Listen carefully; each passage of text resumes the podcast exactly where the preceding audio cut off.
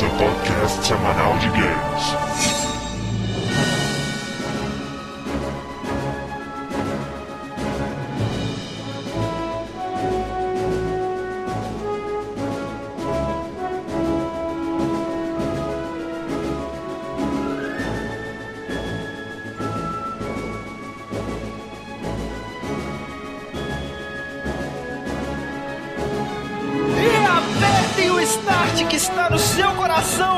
Começando mais um round do podcast Downloading. Vamos aos nossos participantes.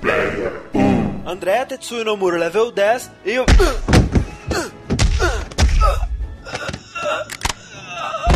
É, Então essa é Tetsuya Nomura. Mereceu. é, Yogo, classificação. Protagonista de Kingdom Hearts, calça 56 e tem olho radioativo. É, Esse cast foi só pra ver o Fred imitando o Pateta, né? Todo mundo sabe. Fernando, super amigo level 0 e meu ataque final é a força da amizade! Ô, eu achava que o Fernando gostava de Kingdom Hearts, velho. Yuri, fanboy do Tetsuya Nomura level 69 e o Fred sofreu um Inception do André pra pensar que Kingdom Hearts é um jogo ruim. Falaremos sobre isso, né?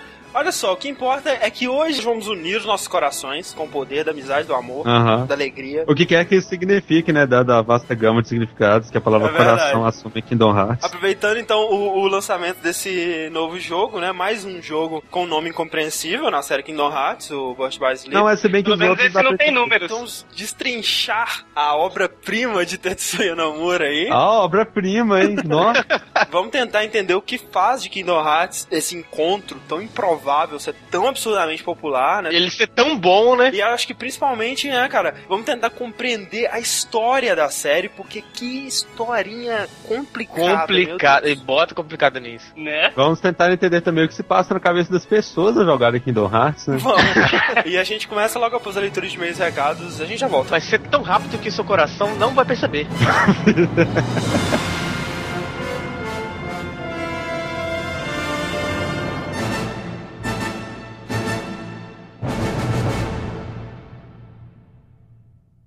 e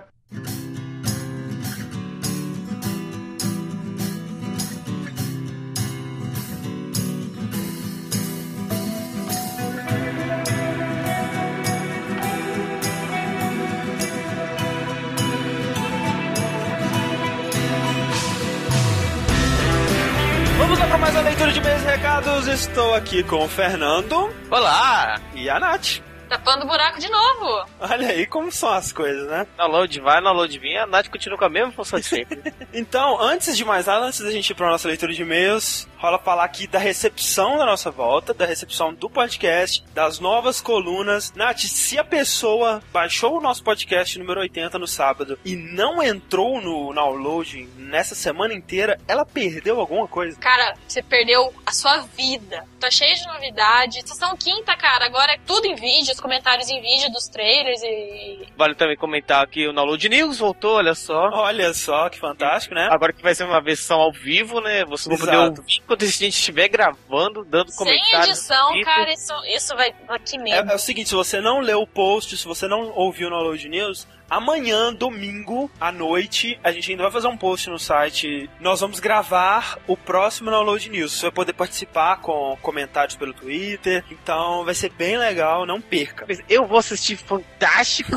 eu vou ouvir o Download News. É claro que você ouviu o É Download claro. Ó, outra coisa que aconteceu, né? O Tarantino desafiou os nossos leitores e ouvintes a derrubarem o servidor. E parabéns, vocês conseguiram. Vocês ganharam. Tá? Toma essa, Tarantino. Olha só, a gente, se- sem entrar em número, assim, a gente tá meio assustado com a- o- os números de visitas do site. Os downloads do podcast foi uma parada meio assustadora também. É assim tem que ser, continuem. Derrubem o servidor. Vamos lá. E, e lembre-se que você ainda tem a missão de apresentar o download para cinco amiguinhos ou mais. Exato. E, cara, é muito importante sempre agradecer aqui ao Tarantino, porque no passado, né, quando acontecia uma situação como a que aconteceu essa semana, todo mundo parava, todo mundo ficava rodando de um lado pro outro sem saber o que fazer, procurando como resolver o problema do site. E novamente, tudo foi resolvido pelo nosso engenheiro Tarantino. Palmas pra ele.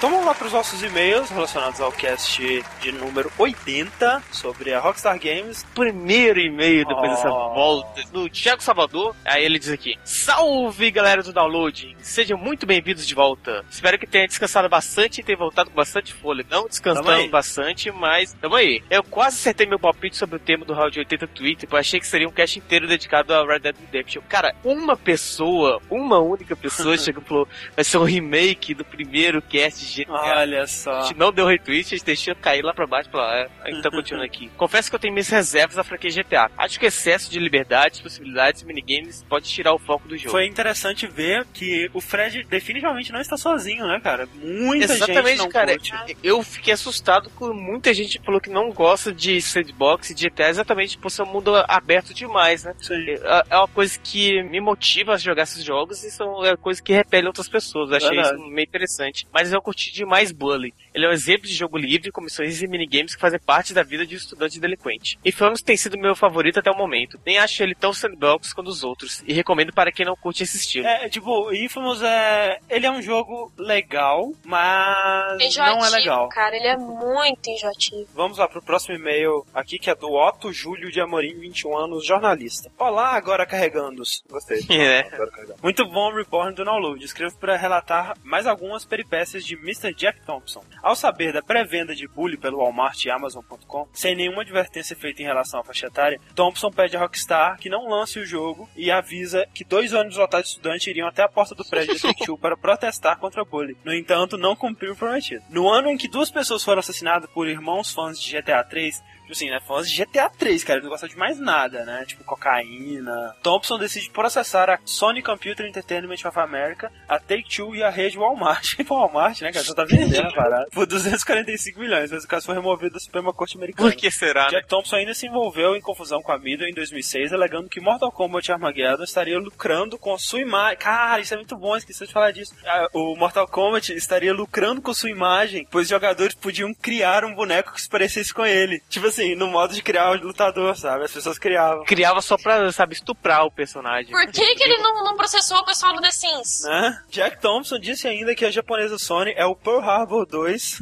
e mandou a declaração. Caraca, velho, que ofensivo. E mandou a declaração: GTA 4 é a pior coisa pra criança desde a poliomielite.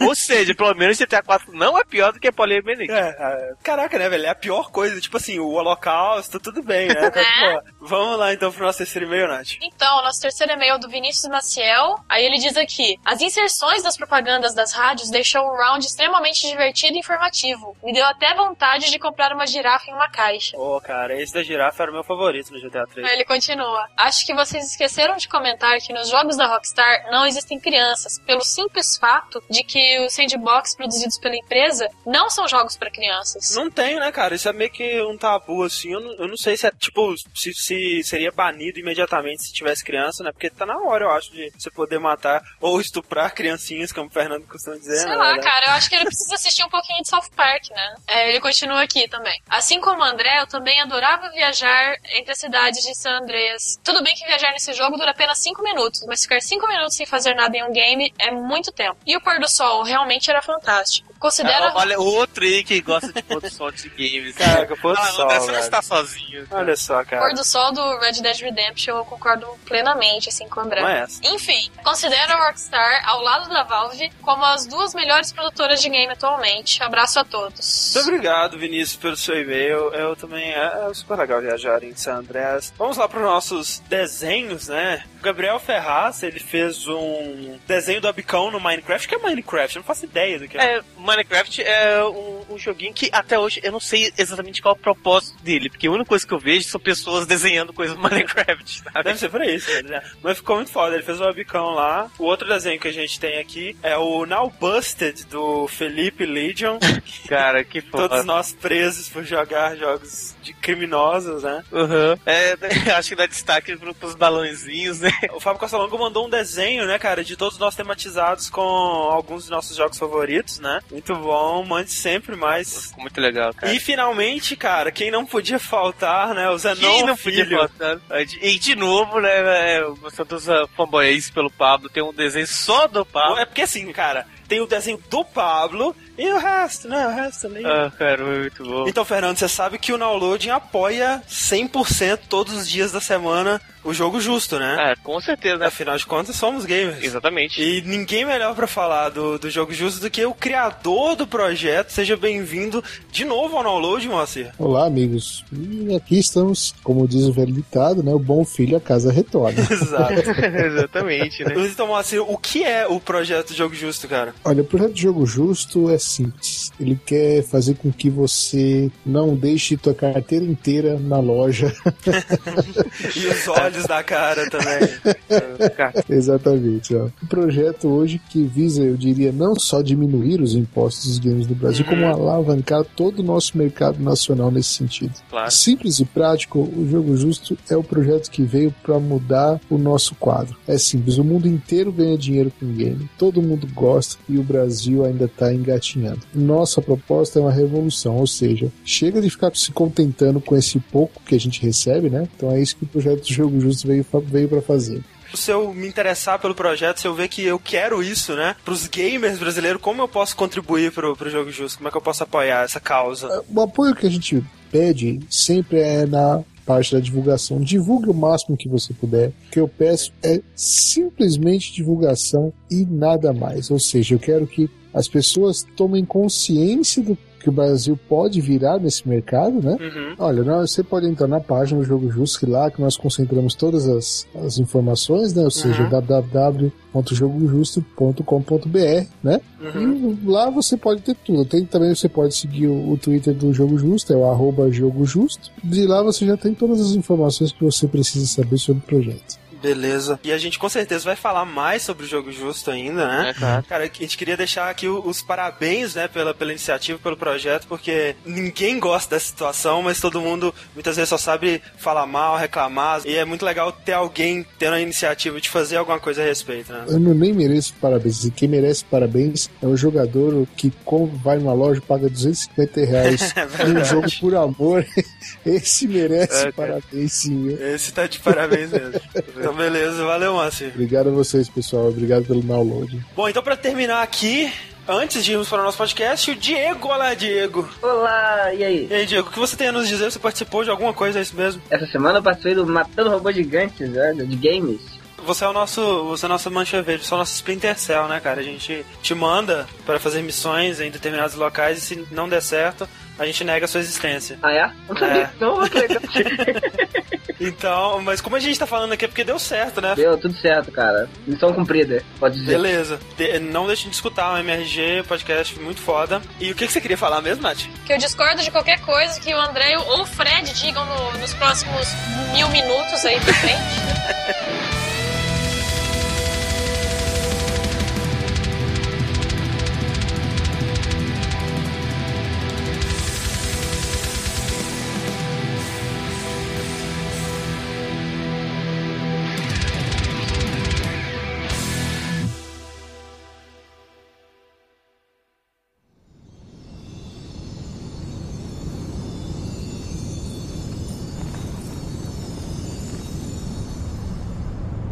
I've been having these weird thoughts lately.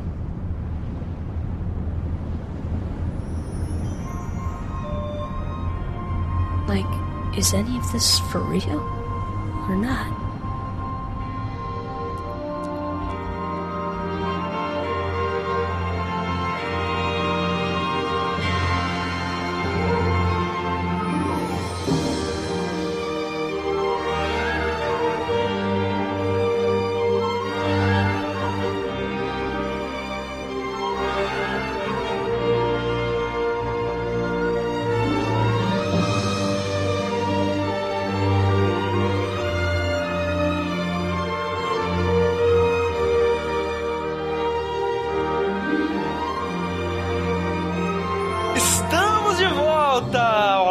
Pessoas. Olá, amiguinhos. Olá, Podemos nos juntar que nada de mal vai nos acontecer. Né? Se ficarmos Nada. juntos e acreditarmos uns nos outros, tudo Se abrir um puta de um portal e absorver alguém aqui, é só encher atrás e confiar no poder da amizade e vai dar tudo É, certo. mas, mas a gente tem que ir junto. porque Se a gente Tem for separado, cada um por si, acabou, cara. Não, não, mas, mas olha só. Às vezes você pode ir separado porque você tá procurando ficar junto com o Friendship Power de novo, Mas, sabe? mas, na verdade, às vezes pode ir separado porque o coração de cada um está dentro de nós. Caraca, hein? Olha, Não, me coloca como roteirista de Kingdom Hearts agora. O que eu posso te garantir, Fernando, é que pior não fica.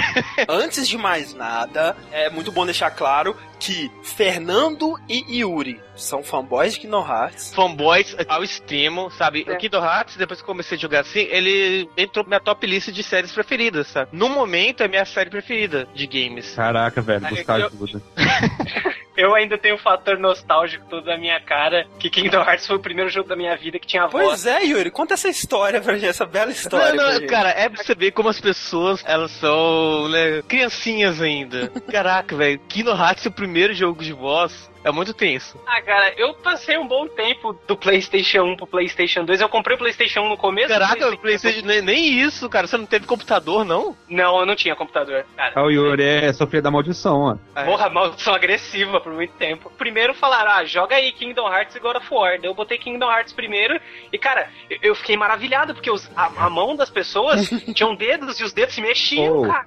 É olha só, cara, tudo se resumia a uma escolha. Se ele tivesse jogado God of War Né, primeiro, visse isso tudo lá, velho, ele ia jogar Hearts e whatever pra essas vozes precipitantes, cara, esses olhos radioativos. Ah, cara, mas pode falar o que for do jogo, ou uma coisa que todos nós concordamos. Os gráficos são muito bons. Não, Então. tecnicamente eu acho que é um jogo impecável, velho. Eu não Não, tenho o que falar demais. mal dele, sério. E, Aliás, e eu tava é- jogando ele de novo aqui na televisão grande e tudo mais, HD, e o jogo segura, sabe? Mas uma coisa que o Kingdom Hearts pra mim é top no PlayStation 2 e até hoje, assim, cara, animação, velho. A animação dos personagens, velho. é sim, as inacreditável. Não. É, é muito incrível, Porque cara. assim, cara, é, é um jogo de 2002, né? O, o primeiro. E como assim, velho? Tipo, 2002 é o quê? Warcraft 3, Vice City, Né? Wind Waker. Eu tinha acabado de sair, de, sei lá, de Monkey Island 4, né? O, o Monkey Island 3D, pensando, pô, cara, tá aí uma fraqueza do 3D, né, velho? Animação cartunesca, assim, coisas engraçadas, né? Expressões, fica fraco. E, velho, não tem, não,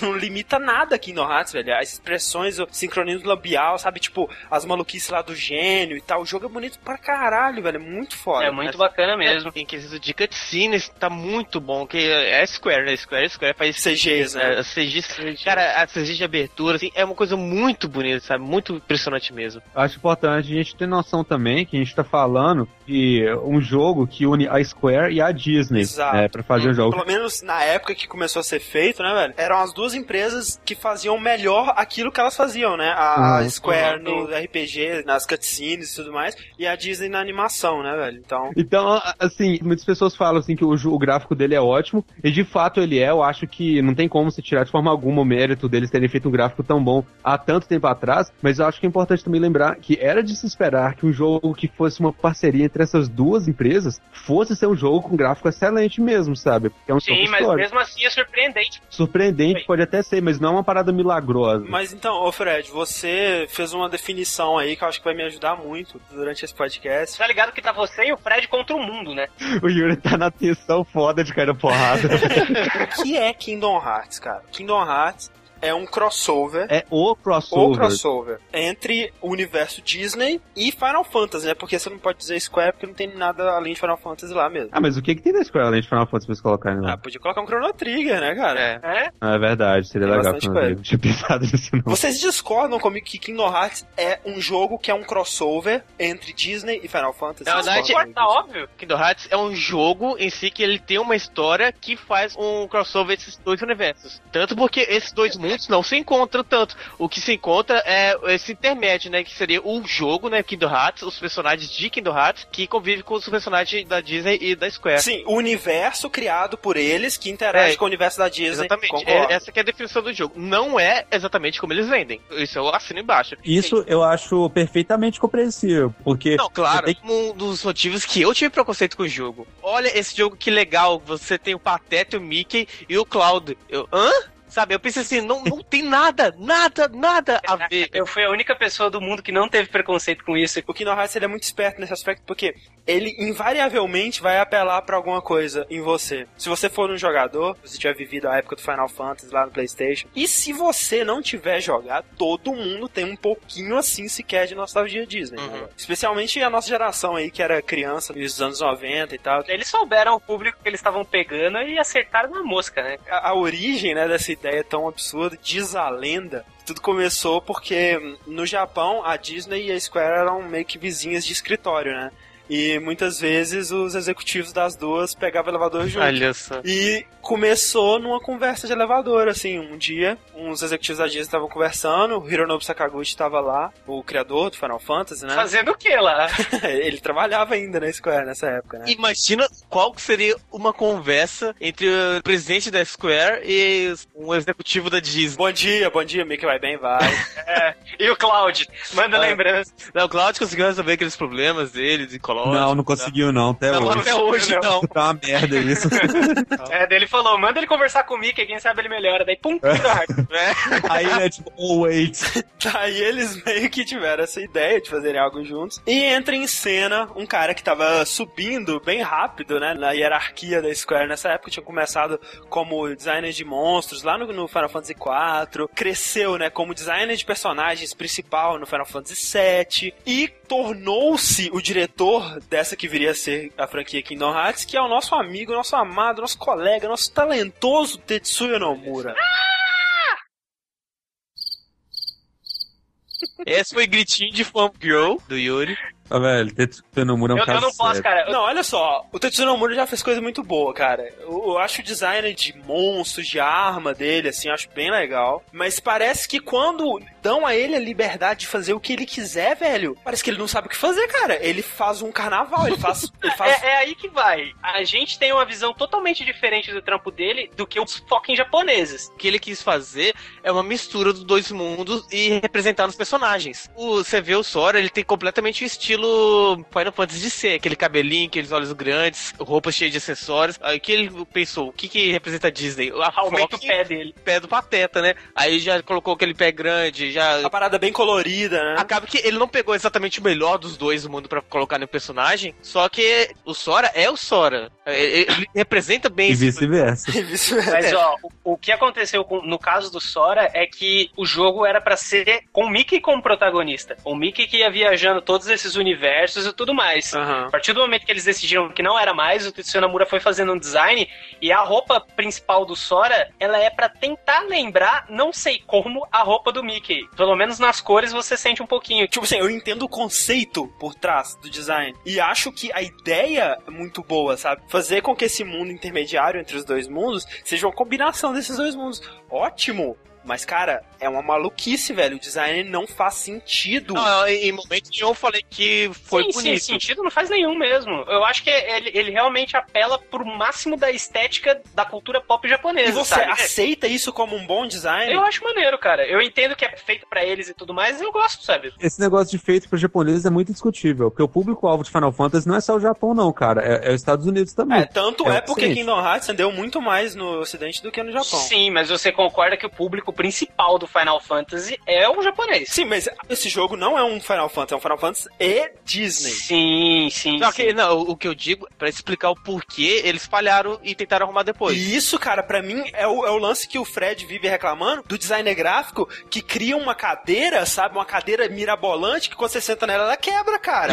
Sabe, você tem Exatamente. que pensar num design que vai funcionar naquilo que você quer fazer, Eu tô velho. dizendo é que ele não precisa ser funcional, sabe? O Tetsuya Nomura não fez aquela roupa pra você costurar e sair vestido de Sora na rua. Sabe? É uma roupa de desenho, cara. Eu, eu não tô falando só de roupa. Eu tô falando, por exemplo, Por exemplo. Pô, só pra citar. a Keyblade, velho. A Keyblade. O ícone de Kingdom Hearts, né? O símbolo do jogo. O conceito da Keyblade. Vamos ignorar só o fato de que o Sora parece um mongoloide correndo de um lado pro outro com a chave. Sua opinião. Ok, na minha opinião, claro. A Keyblade é uma lâmina, ela corta coisas. Apesar de você não ver uma lâmina ali. É mágica, ok. Mas se é mágica, por que existe a forma física da chave? Porque o Sora vai usar ela como chave pra abrir as coisas? Fred, o Sora usa Keyblade como chave? Porra nenhuma, velho. Não usa, cara. Ela é a chave que abre tudo? Não. Mais de uma vez já ele deu uma porta e falou: essa porta está trancada. Coisa que ele- ela é a chave que abre os mundos. Mas ela não é usada como chave, Fernando. é- Sim, aí cara, que não. tá, Aí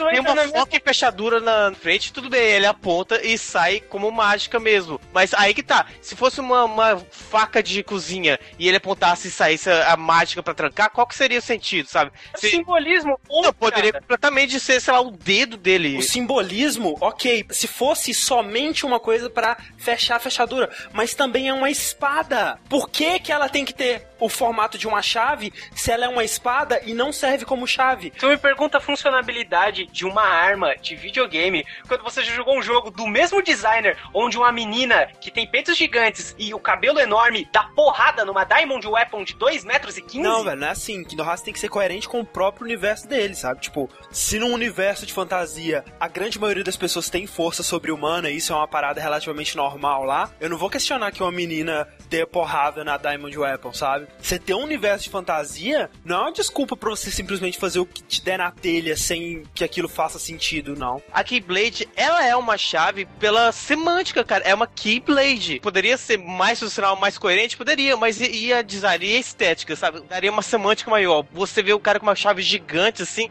e vê o significado daquele, pô, é uma chave que ele usa pra combater os inimigos, pra abrir as portas dos mundos, pra abrir os corações das pessoas. Ou você tem uma espada normal que tem uma chavinha no fundo. Se você bota isso num jogo onde você tá tentando pegar um público da Disney, que na teoria é um público infantil, A temática de, de Kingdom Hearts eu não acho que. que Não é infantil, Yuri. Não é infantil, Nunca não. foi, cara. ah, cara, é. Principalmente, Tó, Pode ter um apelo infantil pelo ter personagens das Disney, mas só que a história não é nem um pouco infantil. Pra gente conversa, não é infantil, porque os filmes da Disney, que eles dão ênfase principal, são filmes da Disney antigo. Quem viu aqueles filmes quando era criança a ponto de sentir nostalgia, não tem mais 10 anos de idade, já tá numa fase que ele já vai ter um senso crítico diferente. Outra coisa também muito importante a gente lembrar, vamos comparar uma coisa que pra mim é um bom exemplo de design, a Gunblade do Squall. Ela é uma espada e é uma arma.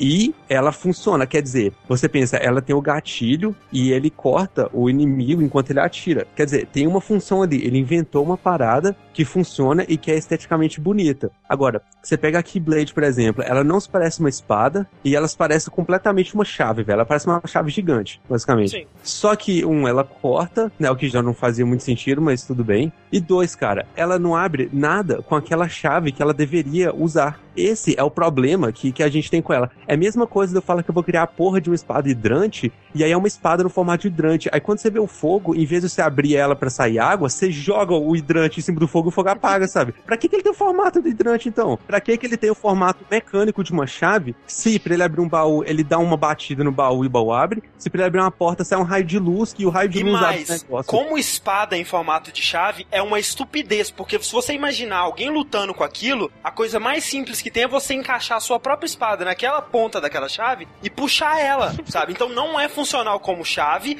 não é funcional como espada. Dentro da ficção de Kingdom Hearts ela não faz A sentido. ficção é- foi é- construída em cima dela e ela não faz sentido, tudo bem. Esse é o problema. Vocês estão tentando achar funcionalidade em um jogo que é feito puramente por design, cara. Yuri, é só o design mesmo que eu estou criticando nesse momento. Ele cumpre seu papel como design, ele é atrativo, sabe? Tu vê e tu acha interessante. Não, você Vocês, acha você, o interessante. André não achou interessante e botou na cabeça do Fred Exato. que também não Ah, é. Olha só, Você tá sabe? Eu não acho Kingdom Hearts um jogo abominável. Se fosse pra dar uma nota de 1 a 10, cara, eu daria uma nota 6, por exemplo. Mas, cara, essa unanimidade de Kingdom Hearts me irrita profundamente, cara. Poucas séries têm tantos fanboys. As pessoas ficam revoltadas com a perspectiva de que alguém possa olhar Kingdom Hearts e achar ruim, cara. Cara, e- e- Eu não isso, fico isso é revoltado definição de de nenhuma, fanboy, né, que a gente tá discutindo aqui, senão eu, eu daria uma de fanboy e falava, ah, Você não está dando uma de fanboy. Caraca, na gravação o Yuri vai ver o que, que ele tá falando.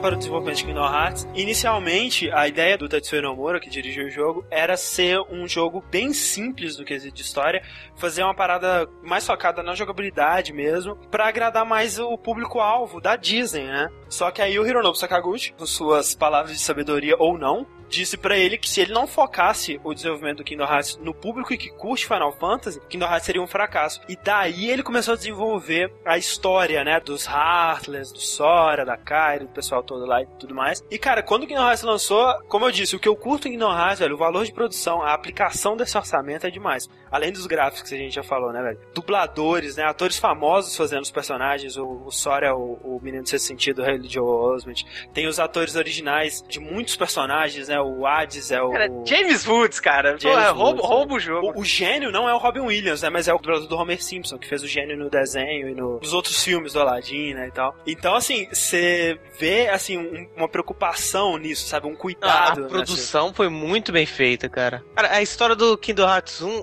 ela é mais simples, né, que as outras. Só que eles fizeram pensando, isso pode dar certo, vamos, né, dar várias brechas à extensão. Hoje em dia, se for pegar a história do Kingdom Hearts, você vai ficar louco, porque é coisa atrás de coisa, definição Não, sim. de definição. Criam vários conceitos em cima de outros conceitos que ele tinha. Resumindo o que o Fernando disse, é que Kingdom Hearts 1, a história dele, se fosse um fracasso, poucas pessoas que teriam jogado não iam jogar e falar, porra, tô sentindo uma falta de uma continuação. Assim, ele termina Apesar com de que eu acho que ele termina de um jeito que você fica louco pra continuar, pra ver Fica, como é que fica. fica. É um final que te deixa um vazio muito grande, porque você quer muito saber o que vai acontecer dali em diante, sabe? É, e você não quando fica você, satisfeito só com o que aconteceu ainda de forma alguma, Sim. sabe? A história começa na ilha chamada Destiny Island e ela acompanha os garotinhos Sora e Riku e a Kairi. Eles E têm estão 12 lá, anos. Na época Acho que é a primeira vez que eles 14 aparecem. Vamos, vamos, chutar que eles têm 13, então. E, e eles estão entediados pra cacete, porque naquela porra da ilha não tem nada pra fazer. Não é tão simples assim, né, velho? Ele- Que nem, por exemplo, a Kairi não é o mundo dela ali, não é? É, na verdade, você começa lá, eles discutindo entre eles, e eles perguntando sobre o passado da Kairi, né? De onde você veio, como é que você chegou aqui. Ali você percebe que ela não é nativa daquele mundo. Sim. Isso intriga a curiosidade do, do Sora e do Rico, né? Pra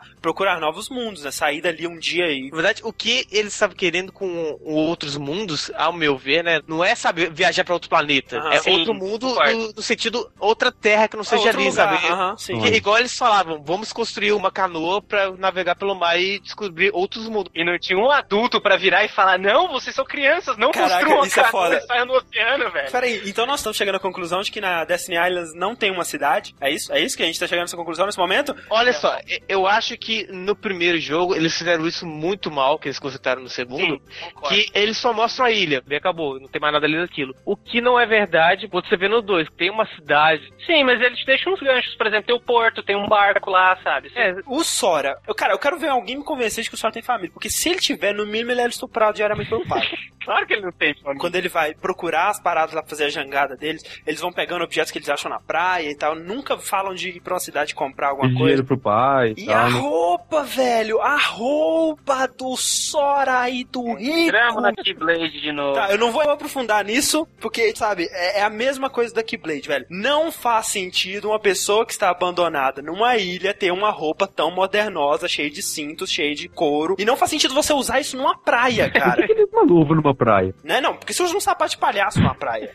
Olha só, só, só colocar um pensamento na cabeça de vocês. Você imagina que o rico, ele acorda todos os dias de manhã e fica sete horas amarrando todos aqueles cintos É quando ele termina, ele tira de tudo, couro. e dorme. né? Pode ter alguém aí, caraca, velho, você tá levando esse jogo a sério, sabe? Cara, o jogo se leva a sério, velho. É um jogo absurdamente cheio de si. Se ele fosse um jogo despretensioso. Ah, se eles fizessem o Sora e o Rico de calção, de Seria banho, foda. sem sapato, nada. Seria foda. Melhor? Claro, mas enfim. E aí o que acontece? Chegam os Heartless, né? Um belo dia lá. Tem uma caverna lá que era o Secret Spot, que era onde eles se reuniam, que eles sentiam alguma coisa ali, né? E acontece que o que tinha lá, na verdade, era uma porta, né? Pra aquele mundo. Era, era a fechadura daquele mundo, digamos. Exato, né? é a porta para aquele mundo onde as pessoas poderiam passar de um mundo pro outro, né? O que eles te dão de backstory sobre isso é que os Heartless, né? O que, só, só uma coisa, o que, que significa a palavra Heartless mesmo? Heart- Sem Palavra. coração. É sem coração. Sem coração. Heartless, né? Muito obrigado. Muito obrigado. Ele fica, ele fica jogando armadilha assim, sabe? Né? Os Heartless, eles começaram a a destruir os mundos, a consumir os mundos, né? Foram eles que desfizeram as paredes entre os mundos, né? Ou, ou seja, o que a história de Kingdom Hearts diz pra gente é que, num certo tempo, os mundos eram separados, né? Não existia essa possibilidade de você ir de um mundo pro outro. Né? E o que tá acontecendo quando começa Kingdom Hearts já é essa invasão dos Hatters no mundo do Sora, da Kairi e do Rico. É, e vocês veem que, na verdade, eles não estão ali à toa. O Sora, ele foi atrás da Kairi, né, que tava preocupado com ela. Sim. E o Rico, não. O Rico já ficou mais, é... Curioso pra ver onde dava. Mas curioso. Olhou assim, olha, que interessante. Essa porta para outro mundo, é, esses seres estranhos estão vindo. Eles comendo minha casa. Interessante. que lindo, né? Falei, ah, vou entrar na, aqui e ver de cola que é, né? É o Nisso, que uma criança faria, né, cara? Convenhamos. Curiosidade tem limite também, né? Buraco negro eu acho que nenhuma criança iria. É, e acaba que o Sora foi atrás da Kairi, né? É, a mo- ponto de ver ela sendo sabe, engolida pela uma escuridão e sumir, desaparecer. Sim. Vem um rato gigante, destrói a ilha e acaba que o, o Sora foi náufrago até chegar na Travestal. Que Um pouco antes disso é onde ele, ele manifesta, né, a Keyblade ali na, na, na própria ilha Ah, mesmo. sim. Que é um ponto importantíssimo do primeiro jogo, é o fato de que o Sora, no primeiro jogo, ele é a chave, né, cara? O Mickey, ele manda o Donald e o Pateta procurarem a chave, né, que é o Keyblade Master, um conceito Sim. que foi totalmente ignorado nos outros jogos, né? O coração dele é a chave. E a chave não pode ficar com ninguém. É um tema que se repete no um, em vários momentos, né? Que as pessoas tentam tirar a chave do Sora e ela se teletransporta de volta pra mão do Sora, porque ele é o cara escolhido pela Keyblade pra fechar os mundos e abrir a porta para a luz. Depois esse conceito é substituído por outras coisas nos outros jogos. Sim. Sei, porque até no primeiro jogo você vê que teve uma parte que o Sora perde a chave. Mas é aquele momento clássico da jornada em que ele tem que perceber onde tá o verdadeiro poder, Peraí, peraí, sabe? peraí, rapidão. Eu não vi essa parte do jogo, não, mas por acaso no final ele percebeu que o verdadeiro poder dele tava no coração? How will you fight without a weapon? I know now I don't need the Keyblade. I've got a better weapon. My heart. Your heart? What good will that weak little thing do for you? Although my heart may be weak, it's not alone. I don't need a weapon. My friends are my power. Que pariu, velho. A chave, ela pertence a quem tiver o coração mais forte. A vez que ele perdeu a chave pro Rico, é porque o Rico, ele tava mais confiante de si, ele tinha o coração mais forte que o Não Sora. faz tanto sentido assim, porque tem um certo momento que o Rico tenta pegar a, a Keyblade do Sora na Travestal. O Rico já tá determinado a ser o portador da Keyblade e o Sora não. O Sora ainda tá como o herói relutante, sacou? É, na, na verdade, quanto maior o seu pé em relação ao seu corpo, a Keyblade te escolhe. Por isso que, cara, a do Mickey não, nunca vai sair do pé dele. Nunca. A dele. Ô Yuri, me explica uma coisa, velho. Por que, que os personagens de Kingdom Hearts têm olhos radioativos? Ah, Isso é uma boa pergunta, cara. Isso é uma parada Eu que acho- me irrita, velho. Eu queria que você respondesse, porque senão essa explicação tão boa pro pé grande dele, velho. É aquela coisa assim, os nossos personagens têm que ter olhos claros. E aí, ao invés dele fazer o Sora com olho azul, eles põem o Sora com o olho, tipo, aquela bola de, de luz de boate, sabe? azul, mas no talo, velho, aquele azul. Você tá maluco, aquele Fred? brilho é radioativo, cara. Ah, Ô, pessoas, não brilham desse jeito, não. O final de Kingdom Hearts vai ser o Donald e o Pateta na clínica de, de, de recuperação de tratamento de intoxicação radioativa, velho. Que tem lógica isso não, cara. Não chegou Vai ser na parte que ele perde lá, velho. Não chegou na parte que ele perde a Keyblade, ele falando, não preciso de Keyblade, eu tenho meus olhos radioativos? E aí ele dá um optical flash, né? no- é, ele dá um show flash e, e o Donald emenda no Shoryuken. É assim que termina o Kingdom Hearts.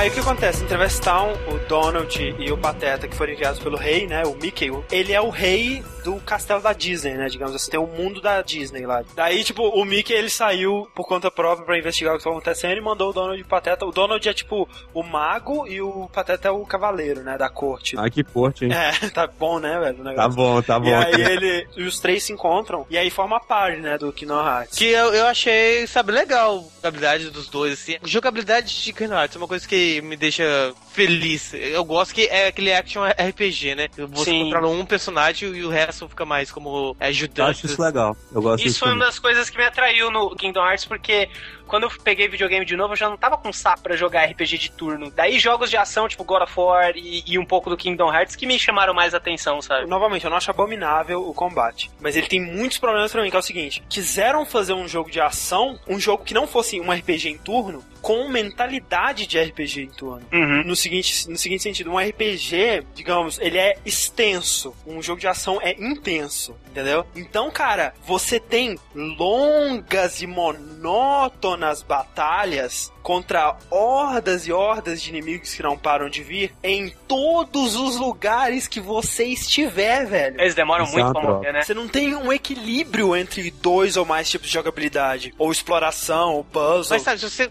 continuar dando ignorar aquele inimigo, ele some e você não precisa lutar contra ele. Não, sim, o lance é que se você chegar até o seu objetivo lutando contra todos os inimigos que você encontrar, você vai estar bem nivelado. E se você fugir desses inimigos, você provavelmente vai se fuder e ter que grindar. Voltar e matar todos. Não, e sem contar que assim, qualquer jogo, cara, se você passar o jogo inteiro ignorando todas as criaturas que você não é obrigado a matar, você vai ter a sensação que você tá roubando Sim. no jogo, sabe? Porque Sim, mas eu acho também que um primeiro action RPG da Square, digamos assim, porque, cara, se você jogou o jogo anterior do Nomura, não o Final Fantasy X, o The Bouncer, cara, que não é um RPG, é um estilo de beat'em up com The RPG. Bouncer é, é serious É business. terrível, cara. O que eu quero dizer é que aí no seguinte, ele tentou fazer é, essa mistura de RPG com jogo de ação, com jogo de plataforma, e pra mim, cara, ele não consegue ser nenhum dos três, velho. Ele não é um bom jogo de ação, porque o combate dele é monótono, é repetitivo, é extenso, não acaba nunca, você tá sempre lutando contra inimigo. Isso eu senti muito, cara, em praticamente todas as batalhas. Chega uma hora que fica chato, sabe? Tipo assim, você vai enfrentar um chefe, você descobre como que você mata ele, só que você tem que fazer aquilo várias e várias vezes, Sim. e chega uma hora que já deu no saco, sabe? Ele já podia ter morrido já, sabe? Você já aprendeu a moral da história, sabe? e infelizmente, isso dá aquela sensação quando você vence um chefe, de tipo assim, nossa, até que enfim eu venci esse cara, né? É, tipo, ainda bem, né? não, não tem que voltar aqui de novo. O que é o contrário do que deveria ser, porque, tipo assim, pra mim, um bom chefe, que nem eu vejo no Zelda e tudo mais, são chefes que você vence ele e depois você, tipo, anseia pra encontrar ele de novo, sabe? Ah, que legal, vai ter esse chefe Ou aqui, esperando pro ele- que vai acontecer no próximo, né, cara? Sim. E outra, ele não é um bom jogo de ação, não é um bom RPG, porque a parte de RPG dele é muito superficial. Summons, só os de buff. Não, cara, Summons São não úteis. existe em nenhum Kingdom Hearts. Não, olha só, eu vou te falar que uma vez contra o dragão da Malévola eu usei a Sininho e foi útil pra mim. Agora, A Sininho era útil fora isso, fora isso nunca, cara. O Simba, velho, ele não faz nada, cara. Cara, o Simba, Cara, velho. eu, eu acho que Samus em Kingdom Hearts é um desrespeito a personagens, cara, de boa.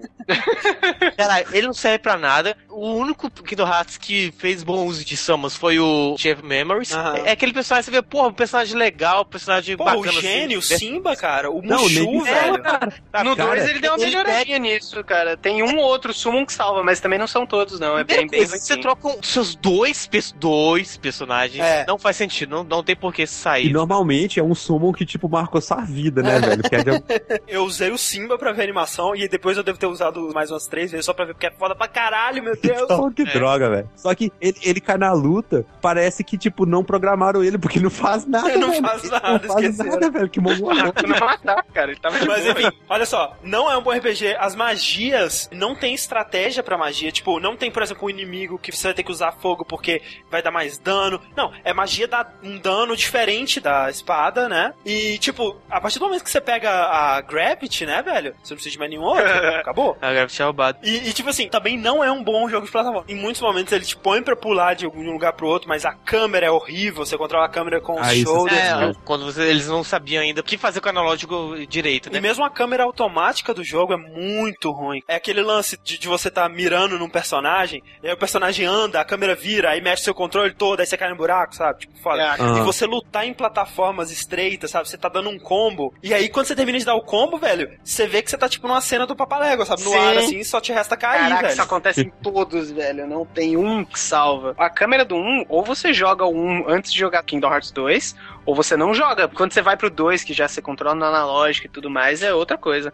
E pior, né, cara, que câmera é, é um direito básico de qualquer jogador, sabe? Você tem que ter uma câmera boa pra você jogar, velho. Estatuto do jogador, Estatuto né, do velho? jogador. É, mas enfim, aí acontece que Transvestal serve mais pra te dar um plot do que tá acontecendo, né? Do que que é o... E é, e é o lugarzinho dos shops também, É, né? Não é o único do lugar que shop. você consegue comprar. Pra isso abre vários mundos pra você ir visitando, né? Que é a parte, Exato. sabe? Uma das partes mais legais de Kingdom Hearts é você ver cada mundo assim, da Disney. Sem dúvida. Kingdom Hearts, ele se sustentou pra mim pela expectativa do próximo mundo, cara. O que vai ter no próximo mundo, sabe? É sempre porque o gráfico é foda, sabe? Especialmente quando você não sabe quais são todos os mundos. Você tá sempre esperando que o próximo vai ser Rei Leão, Rei Leão, vai Rei Leão, vai, vai Rei Leão, vai, vai Rei Leão. E tipo, você tem aquele lance de, tá, você pode até não estar gostando do mundo que você tá, mas você sabe que daqui a algumas horas você vai estar em outro, então você continua jogando. E é muito legal também a parte de você interagir com a história daquele mundo, sabe? E- Eles pegam a história do, do próprio conto e falam, sabe esse conto que aconteceu isso, isso, isso, você está inserido nele. É, é realmente assim, essa coisa assim de você poder interferir nos mundos da Disney que tanto marcou a sua vida, Sim. que é o que mais dá força pra Kingdom Hearts, sabe? E não só assim o- os que você esperava, né? Porque nem assim, eu tava vendo lá o André jogando, eu tava puto com o jogo, né? Tipo, já tinha falado mal pra cacete e tal. Aí o André foi pegar aquela nave, nave- que nave idiota, que porcaria, sabe? Pra que que você tem que viajar com essa nave tosca de um mundo pro outro? Aí apareceu o Tico e Teco, olha lá o Tico e Teco! Cara, fiquei mó feliz. Ah, ah, fazia tanto tempo que eu não via eles. Pra mim, pelo menos, cara, se não fosse o fanservice da Disney, eu não teria conseguido terminar, sabe? E aí eu admito que quando eu cheguei no final, eu já tava envolvido na história. Mas aí, que é uma teoria que eu já tenho de muito tempo, eu gostaria de compartilhar com você, que é a síndrome de Estocolmo nos jogos, cara. Exato. É a exato. teoria de que Isso. qualquer jogo, não importa o quão ruim ele seja, se por algum motivo você passar uma quantidade X de tempo com ele, você vai aprender a relevar os defeitos, vai aprender a gostar dele, vai se apegar aos personagens da história. Por isso, cara, os RPGs são o gênero de jogo que as pessoas mais se apegam, velho, Olha- porque é o gênero que É, você mais só, passa tempo. eu não combinei isso com o André, mas eu, eu percebi isso também e eu pesquisei por conta própria. A síndrome de Estocolmo é um estado psicológico particular desenvolvido por pessoas que são vítimas de sequestro. A síndrome se desenvolve a partir de tentativas da vítima de se identificar com o seu captor ou de conquistar a simpatia do sequestrador. Você tá dizendo que Setsuya Nomura me sequestrou, é isso? É, exatamente. Sim, sem dúvidas. Nem quero saber o que ele fez com você. claro, existe essa probabilidade sim, mas eu gostei do jogo, sim. Desde o começo, eu consegui me identificar com o personagem, consegui me importar por ele, sabe? Por aquela trama, eu me senti muito entregado pra entender o que tava acontecendo ali, o que eram os Rattlers, de onde eles vieram. O problema pra mim é que, tipo, eu também fiquei intrigado. Inclusive, cara, mais pra frente eu fiquei muito intrigado com a história. Só que, cara, ela me decepcionou sempre, sabe? Sempre ela caía pra clichês de anime, sempre caía pra explicações que eu já tinha visto Isso, antes. isso é uma coisa que assim me incomoda muito em Final Fantasy e que foi pra Kingdom Hearts também. Que felizmente não tem no 12. Eu acho que assim, talvez eu goste tanto do 12 também, porque ele seja mais diferente dos outros Final Fantasy. Aham. Mas no que a- 13 tem. e tem, cara, tá ardente no 13, velho. Tá em chamas. Que é a Cara, porra do poder da amizade, velho. O poder Tudo da é o amizade. poder da amizade, velho. Isso, sabe? Eles têm que falar que eles são amigos o tempo inteiro, velho. Todo Sim. diálogo. Não, mas a gente é amigo, sabe? Então a gente vai passar por isso. E tem outra coisa que é a confusão na história. Que é tipo assim, o cara parte de um conceito inicial fácil, se entender, simples. E no próximo passo, já, já virou uma coisa que você não consegue compreender. Conceito inicial, né? Tem o Heartless, que não tem coração. Aí você vira a página. Aí tá os Nobodies dos Everybody's, que fez alguma coisa com o Somebody. E aí tem o Roxy, Sora e o coração de não sei quem. Caralho, velho, sabe? Você perde foda no meio daquilo tudo, velho. Não, mas vamos lá, vamos lá. Mas aí os Heartless estavam sendo comandados pela Malévola, que estava comandando os vilões da Disney lá, de modo geral, né? Eles estão querendo é, conquistar aqui no Hearts e ir pra lá, porque seria lugar onde tá todos os corações. E os corações é aquela coisa, né? Coração é o poder, coração viva o É, por algum motivo eles acham que esse mundo cheio de corações, amizade e amor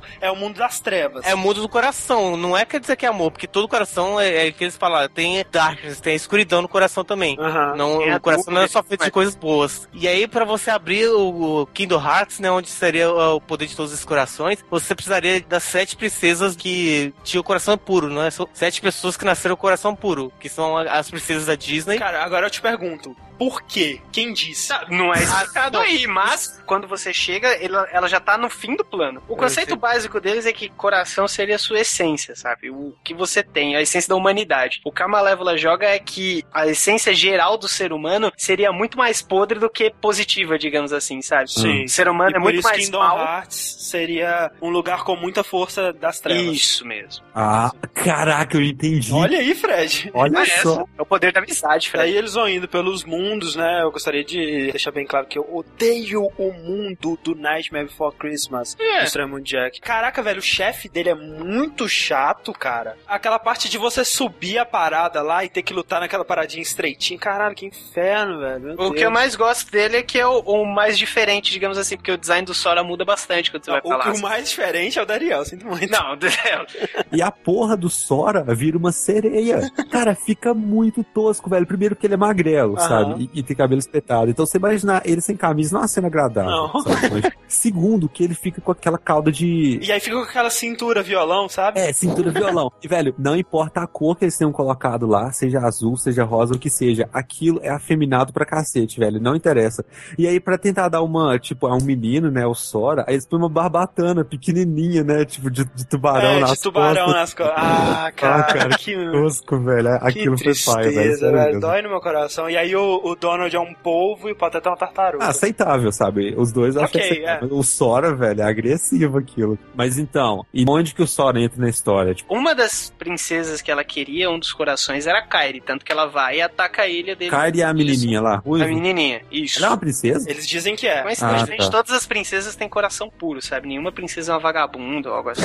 Não. Não, mas elas são princesas exatamente porque tem coração puro. Você vai viajando pelos mundos. Pra fechar as portas pro, pro Hatters, né? Que eles estão invadindo cada mundo. Exato. E normalmente e você também tá buscando seus amigos. Você tá procurando onde é que tá a Kyra, onde é que tá o Rico. Tá, e daí no, no 1 tem o quê? Tem o mundo do Aladdin, que é muito chato. Tem o mundo do Dariel, que é muito chato. Tem o mundo da Alice no País das Maravilhas, que é muito chato. Olha só que, que absurdo, Não, você, você discorda de mim? De, qual que é o seu mundo favorito do Kingdom Hearts? Do 1, do um, ah, o Dariel acha legal pela parte da jogabilidade diferente, né? Você vai nadando por eles, você, Você não... gosta mesmo? Não, acho divertido, acho uma coisa diferente. O meu mundo favorito de Kingdom Hearts, acho que chega a ser mesmo do Hércules, cara, porque não tem uma das paradas que eu mais odeio, como tem backtracking esse jogo, porque é assim, Ah, todos os mundos têm cerca de tipo cinco telas, sabe? O, o mundo ele não, ele não é contínuo, você não vai navegando por um mundo inteiro. E aí você vai indo de uma área pra outra e tudo mais. E aí, velho, pra dar tempo de jogo de um RPG, que é o que, 20 e tantas, 30 e poucas horas, Pra dar síndrome de Estocolmo. você tem que ir e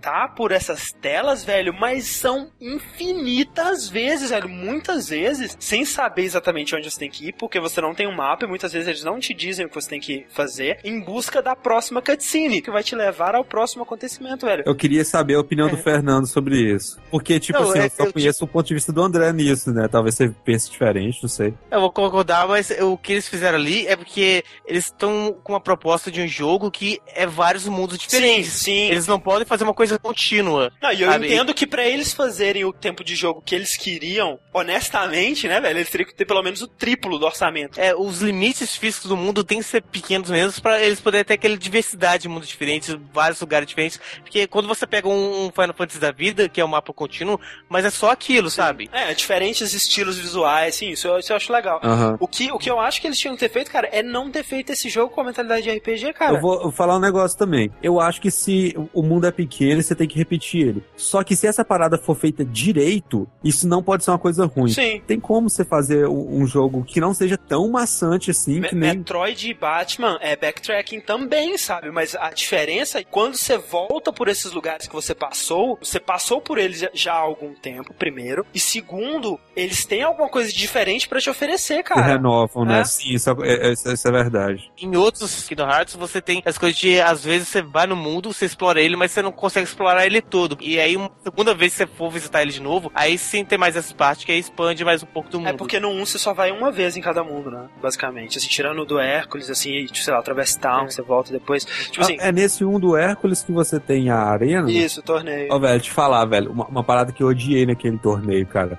Você tem o Cloud pra você enfrentar. E tipo assim, o Cloud é um desafio, né? Beleza, vamos lá enfrentar o Cloud e ver se nós somos capazes de vencer ele. Ele é um cara difícil e ele era pra ser a luta legal. Pra você chegar no Cloud, você tem que matar outros inimigos até chegar no, no Sim. último inimigo, né? O cara mais graduado. Só que aí o que acontece? Todos os inimigos que estão até chegar lá são idiotas e são maçantes de se matar, sabe? É mecânico, assim, você não precisa nem pensar. O Cloud é muito forte, você toma uma espadada, morre. Se você quiser lutar contra ele de novo, você tem que matar a horda inteira de novo, velho. Isso é muito paia, cara.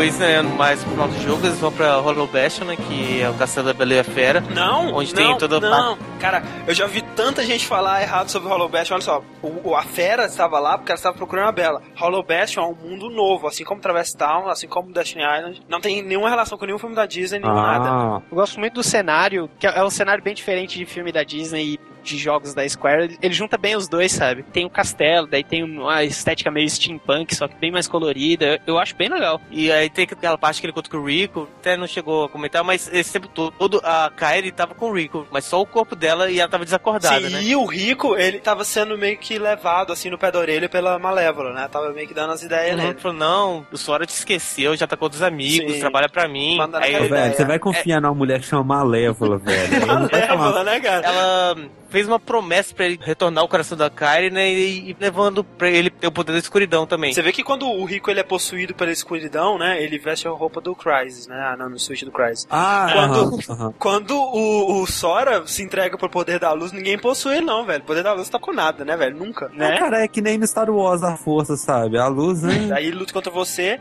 e a Kairi tá caída ali, né? É nesse momento que ele parece o Sephiroth bronzeado. A Kairi, ela tá. Ela tá desacordada, né? E aí, aí ele descobre que o coração da Kairi estava esse tempo todo dentro do coração dele mesmo, cara. O coração da Kairi estava com ele, sabe? Olha que lindo. Oh. Mas isso é de verdade, o coração dela tava Fica meio Ela não nojento, um assim, órgão, sabe? O coração.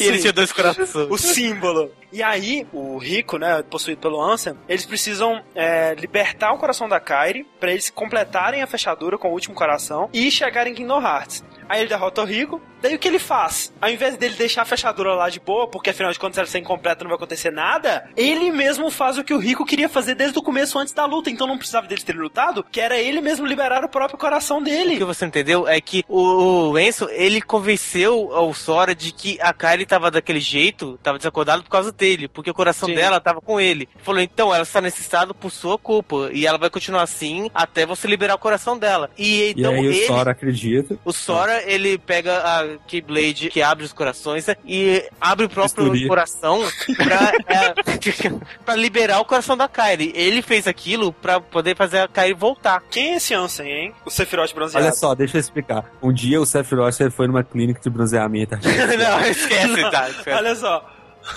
Primeiro, eu achava que não precisava desse plot twist inesperado no final, sabe? Tipo, É? do nada inserir esse vilão aí. Eu me contentaria se fosse a Malévola. Exato, porque até então a história de Kingdom Hearts estava sendo levada por um personagem da Disney, o que nunca mais aconteceu. E o que a gente tem sobre o, Ansem que aparece ali, ele era um Heartless, né, super poderoso, que tava querendo tomar conta do, do Kingdom Hearts. E ele tava levando sem a Malévola por, por esse caminho, né, ele coordenando por... O que é um Heartless? no, no 1, no 1, Ah, é uma pessoa que perde o seu coração. 1. Sim. É só isso. Que na verdade o- os Heartless, eles não eram seres sem coração, mas é, denominaram Heartless porque eram seres que não aparentavam ter emoções. Sim, mas aí que tá o, o furo foda que você tenta remediar na sequência. É só a partir do 2 que começa a vir esse conceito. o Ansem, ele não tem coração. No 1, você acha que ele não tem, porque esse é o conceito de um Heartless no 1. E ele quer ter um coração ou coisa do Não, tipo? ele quer o poder do Kingdom Ele quer Hearts. ter Ele, o ele é poder- mau. No caso, ele quer ter o poder do coração. Qual que é a diferença dele ter ou não ter o coração? Tipo, o que que isso muda? Nada, né, cara? Ele não tem emoções boas, né? O que contradiz um pouco o conceito de coração no próprio Kingdom Hearts, né? Que seria tanto emoções boas quanto ruins. tá bom, velho, eu vou ter que falar isso agora. Olha só, o conceito de coração do Kingdom Hearts é uma coisa extremamente complexa, porque existem vários significados e não necessariamente esses significados eles fazem sentido entre si. Eu listei aqui alguns conceitos que eu lembro de ter visto em Kingdom Hearts para coração. Caraca. Autoconfiança, Sim. sentimento, alma, Sim, sim. espírito, senso Sim. de direção, Sim. então, mente e conexão. Isso tudo é coração, velho. Então, se uma pessoa não tem coração, você imagina, tipo, que ela não tem. Nada. Sabe? O que, que ela não tem? Porque ela, ela parece que tem tudo. Você olha pra ela, sabe que é uma pessoa normal, sabe? Tem um cara com roupa do Crysis ali, sabe, do lado, beleza. Aí, tipo, ele vai falando que ele não tem coração e você fica pensando, tipo, o que que tá faltando nesse cara, sabe? Porque ele não tem nada, então, não, É, velho. não, ele é uma pessoa normal, É, ele, o- o ele homem simplesmente é muito cara. mais poderoso, sabe? e mal. Pra mim, o maior gancho mesmo do 1 pro 2 foi o lance do Sora remover o próprio coração dele, né? Que aí, no caso, ele vira um Heartless por alguns instantes no 1. Cara, essa parte eu achei foda. Não? Foi um plot twist, Uhum, assim. é a parte até conceitual, né? O Heartless que ela vira seria proporcional a, a, Isso, a escuridão no coração escuridão dela. do coração. E como o Sora virou um Heartless de bosta, seria Aham. falando, olha, ele tem pouca escuridão, né? Que Exato. Isso vai ser puxado depois, mas eu achei muito foda conceitualmente, né? Na hora, achei muito legal. Até o momento que ele simplesmente volta ao corpo dele pelo poder da amizade, por causa da Kyrie.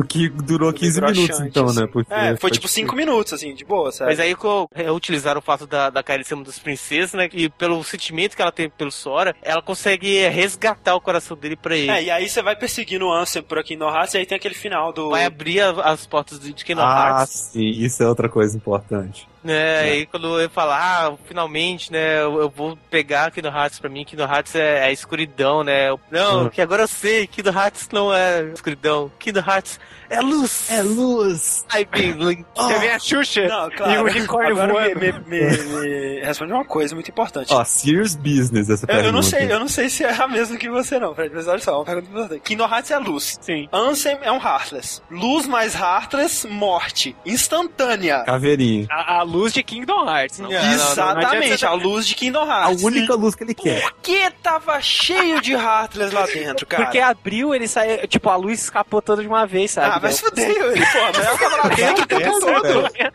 Não, é tipo, não é aquela coisa que o Enzo, ele morreu porque veio a luz do Hearts, sabe? É, Ele morreu porque já tinha sido derrotado pelo Sora, já tinha toda aquela coisa de... Ah, de... ele tava super Ah, bem ele falando, morreu por super bem. luz, cara. É, Aí ele tava juntou super decepção, lá, Aí, então, é, aí veio a luz e o que eles falam que Kingdom Hearts estava sendo invadido porque abriu, né, a porta. né, abriu Cara, mas ele era o Heartless super poderoso, foca, cara. Tinha aqueles Heartleszinho pequenininho lá dentro, velho. Como? Ele morreu É, de como que eles entraram velho. lá, velho? Que tipo barato, né, velho? Formiga, ele assim, Como que esse ele bicho chegou aqui? O Sora venceu o cara. Ainda assim, o cara conseguiu abrir a porta lá. E aí o Sora falou: Ah, mas nem rola de se abrir porque Kingdom Hearts é a luz, você vai se ferrar, sabe? Aí o cara abre e se ferra. Se o Sora sabia que Kingdom Hearts é luz e o cara ia se ferrar, pra que, que ele se incomodou em lutar contra o cara quando a gente conversa? Porque não deixa ele abrir a porta e morrer por conta própria.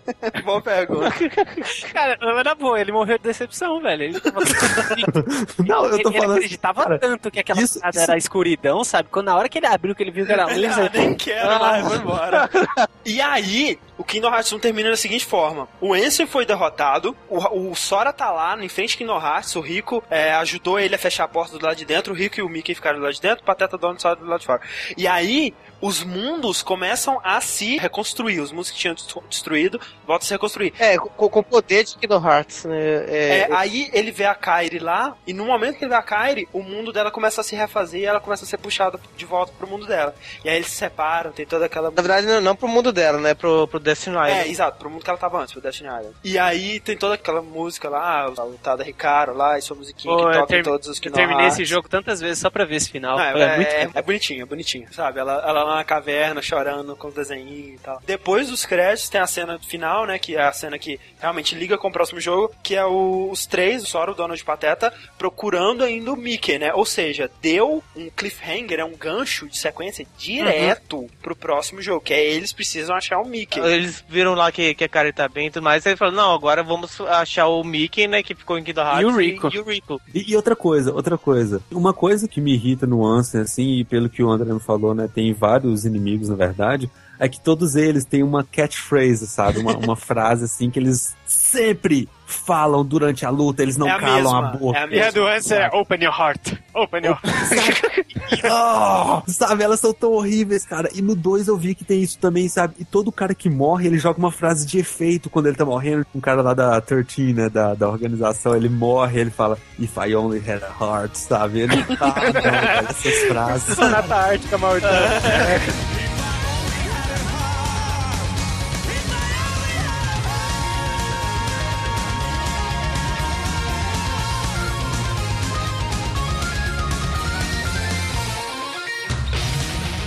sabiam, né, se não ia dar certo, né, cara? Porque afinal de contas era uma parada tão improvável, assim, que podia dar ou muito, muito certo ou muito, muito errado. Deu muito, muito certo. Eles começaram a desenvolver, né, eles até lançaram lá o, o Final Mix e tudo mais, com alguns teasers pro 2 e tal, e começaram a desenvolver o 2. Só que, pra ligar a história do 1 pro 2, eles lançaram o Chain of Memories, né? Que, cara, liga hardcoremente a história do 1 pro 2, porque se você não jogou o Chain of Memories, vai sobrar foda no 2. Cara, né? sobra. E eu não, eu digo até que se você jogou, você ainda sobra. Né, sim. É, não- Mesmo se você tiver jogado. Porque continua direto aquela cena lá do- dos três andando pela planície lá procurando o Mickey. Uhum. Começa a introduzir a história da organização, né?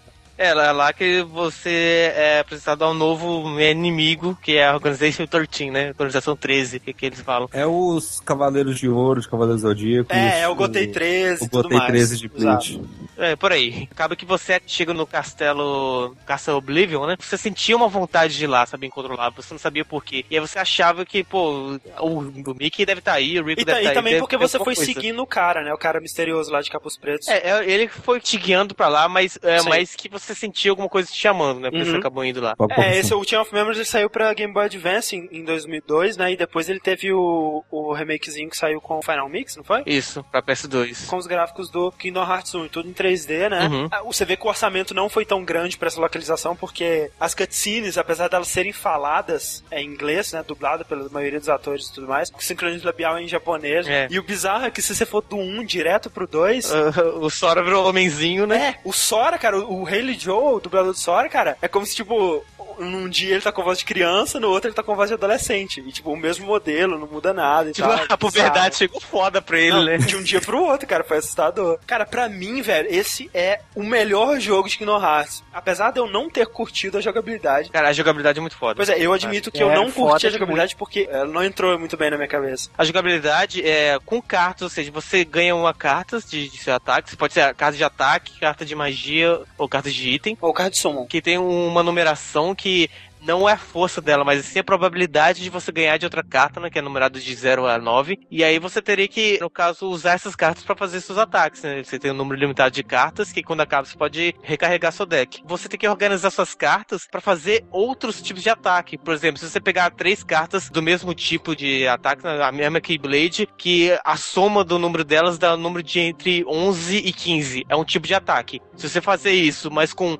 é, Keyblades diferentes, que a soma dá entre 18 e 20, é outro tipo de ataque. Ah. E, e tanto isso para magias também, né? Você pode utilizar magias com cartas de ataques para criar outras magias, com samas também. É, cara, o que me deixou confuso, que me deu um pouco de preguiça de aprender, é que as cartas também são usadas, tipo, pra abrir porta, pra ver o. Mas, mas é, são, são mapa, uma cartas diferentes, sabe? Tem cartas de ataque e essas são cartas de mapa. Que eu achei que é foi um, conceito muito foda dele, né? Que as cartas são fragmentos da sua memória. Aham. Então eles te dão uma porta e falam: olha, o que você lembra que tem atrás dessa porta? Aí você escolhe uma das cartas, que aí você fala: não, essa sala tem um, um cara que vende itens. Isso, ou essa sala é é uma sala que tem, né, Silvio velho? tem Santos, um baú. ou essa sala é uma sala que tem vários rápidos. Cara, é como o Fernando disse, velho. É um jogo que depois que você entende, depois que você percebe que você tem que fazer uma estratégia, tu desiste, velho, porque é uma bosta. Ah, não, cara, é Olha muito só. bom, cara. Olha só, conceitualmente eu acho ele foda, cara. Eu só não, não me animei a pegar, sabe? Depois que você entende, movimento, velho. depois que você entende, depois que você percebe tudo sem fazer, você para e vai trabalhar pra alimentar seus dois filhos, porque você já tem 40 anos. Cara, é, tipo, é, eu custei entender a jogabilidade. Tipo, tanto que pra eu pegar e sentar pra. Ah, tem que fazer assim, assim, assado. Foi quando eu fui enfrentar Larkstine pela primeira vez. Que, sabe, eu cansei de morrer pra ela. Falei, não, pera, vou ver o que eu posso fazer com isso. Depois dali pra frente, eu vi como era fácil, cara. É só você ter um deck arrumadinho com as cartas em ordem que você precisa combinar. Aham. E aí tá ótimo. A história dele é muito foda, porque, tipo, Sim. é muito intrigante, é, é muito interessante, assim, você não sabe o que tá acontecendo. Tipo assim, a- quanto mais você avança, quanto mais você vai passando pelos mundos, mais você vai perdendo sua memória, mais você vai esquecendo e das sabe, coisas. não- é aquela coisa de você esquecer ah, quem eu sou, ah, como é que fala. Não, é coisa de você esquecer fatos que aconteceram. É como se sua memória de certos pontos tivesse sido alterada. Você vê que pontos específicos da sua mente vão ser E alterados. mais assim, quando aparece o rico e tal, é, um- é uma parada de você não, não saber se você é real, ou mesmo você saber que você não é real, mas você ter sentimento, Uhum. sabe? Tipo, uma viagem, assim, Nossa, sabe? É uma você parada tiro na cabeça, né? É que a, a história é a seguinte, que vai sabendo mais à frente, né? Que tem um, novo tipo, né? Além dos ratos, também tem os nobodies, Sim. que são tipo a casca, né? O humano, é quando o humano vira um heartless, o que sobra do ser vira um nobody. Sim. É, é uma coisa bem complicada, assim, que... É uma, que- cara, é uma parada absurdamente confusa, cara, porque tem alguns personagens que tem ele, tem o Heartless dele, tem o Nobody dele, os três. Sim. Na verdade, e, e só tem desses personagens só de, de pessoas que são especiais. Sim. Porque quando uma pessoa vira um Heartless, é pra, sabe, desaparecer a, a pessoa, né? Uma coisa que eu teorizei, que tipo, é o que eu tava achando no início do 2, eu não sei se- mais se se aplica por causa do Norte, né? Que ele tem um Heartless e um Nobody que são igualmente fortes. Mas eu tava pensando o seguinte: se você é uma pessoa muito boa, o seu. O seu Heartless é fraco e o seu Nobody é forte. Por isso que o Roxas é forte, tem Sim. aparência humana, e o Heartless do Sora é fraco, tem aparência do bichinho. E se você é o contrário, o seu Heartless é forte e o seu Nobody é fraco. Isso explicaria, por exemplo, por que, que os caras da Organization 13 não são realmente caras maus. O que eles dão a definição de nobody é alguém que virou um Heartless, mas que tinha um coração forte e não um coração bom. E aqui, Aí, o, por coração, você tá coisas. falando o senso de direção dele? Não, aquela outra definição. Um- Aquela outra, né? Deixa eu é. pegar. Algumas memórias do Sora, nesse ponto, conforme ele vai esquecendo algumas coisas, além de esquecer, algumas memórias dele vão sendo substituídas. E ele para de lembrar da Kairi e começa a lembrar dessa menina loira, que é a Namines. Essa menina, ela tava lá no castelo, né, mexendo nas coisas memórias do Sora. Na verdade, ela, ela tem essa interação de memórias com o Sora e com pessoas que têm memórias relacionadas ao Sora. sabe? É, esse que é o poder dela. Caraca, mega E- específico. Se É. ela nunca encontrasse o Sora na vida dela, ela ia ser um humano Sim. Padrão, né? Eh, Na verdade, ela é a Nobody da Kyrie, né? Tipo, a Kyrie não era pra gerar uma Nobody porque ela não virou Heartless. Só que quando o Sora virou Heartless, ele tinha o coração da Kyrie junto dele. Então, quando liberou, liberou também O Nobody o dela. Nobody dela e o dele. Uma pergunta, tipo, beleza, você perdeu seu coração, seu Heartless aparece onde você estava. Então o Nobody aparece, tipo, do outro lado do mundo, exatamente Aparece assim? aleatoriamente, eu acho, tipo, é isso que me dá raiva, sabe, cara? Olha tipo, só, eles não têm regras, velho. Isso quer dizer que em 75% dos casos, tipo, o seu nobody cai no oceano e morre afogado, né? Isso dá raiva, porque é assim, cara, tipo, no Kingdom Hearts 3, sei lá, o Sora vai estar preso numa sala, aí, sei lá, ele vai comer um bode, porque aí vai fazer uma- um braço nascer da testa dele, porque é assim, cara, que acontece no Kingdom Hearts, cara. Caraca. Por quê? Não interessa, velho, não tem regra, sabe? Eles fazem o que eles querem. Interessa, Ah, o, o Mickey tá do lado do, do Cloud, interessa, velho. É, eu acho que isso abre a possibilidade de muita coisa. Mas aí então é, ela teria esse poder de mexer com o Sora, então, porque ela foi gerada do corpo do Sora e com Ah. o coração da Kyrie. E ela tem coração? Não, ela não tem coração. Não, é, pesado? Nobares não tem corações. A Namineira, ela não é má, ela não tava fazendo isso por vontade própria, né? O que os caras da organização tinham capturado ela Aham. e disseram que se ela não ajudasse eles, eles iam estuprar ela todo dia. Mentira. Eles iam é, prender ela lá pra sempre, né? É, e não ela queria me- meio que fazer isso porque ela se sentia sozinha. E como ela nasceu do coração da Kyrie, ela tinha essa afeição pelo Sora. Então ela queria Sim. conhecer o Sora. É É, ela queria. porque Se ela não tinha coração, como é que ela se sentia sozinha, velho? Né, cara? Não tem Então, sentido, esse- Fred. Esse é outro ponto que muita gente questiona, que tem uma teoria de que os Nobares, na verdade, eles teriam Ah, corações, ah. mas não conseguem compreender as emoções. É o Homem de Uhum. Lata aí, ó. Tem uma outra teoria que fala que Tetsuya Nomura bebe mais do que deve também. Sim, é. essa é uma É, teoria tipo, que eu apoio, Fred. Eu também, eu concordo. Com é porque se você for olhar no, na Organization 13, você pode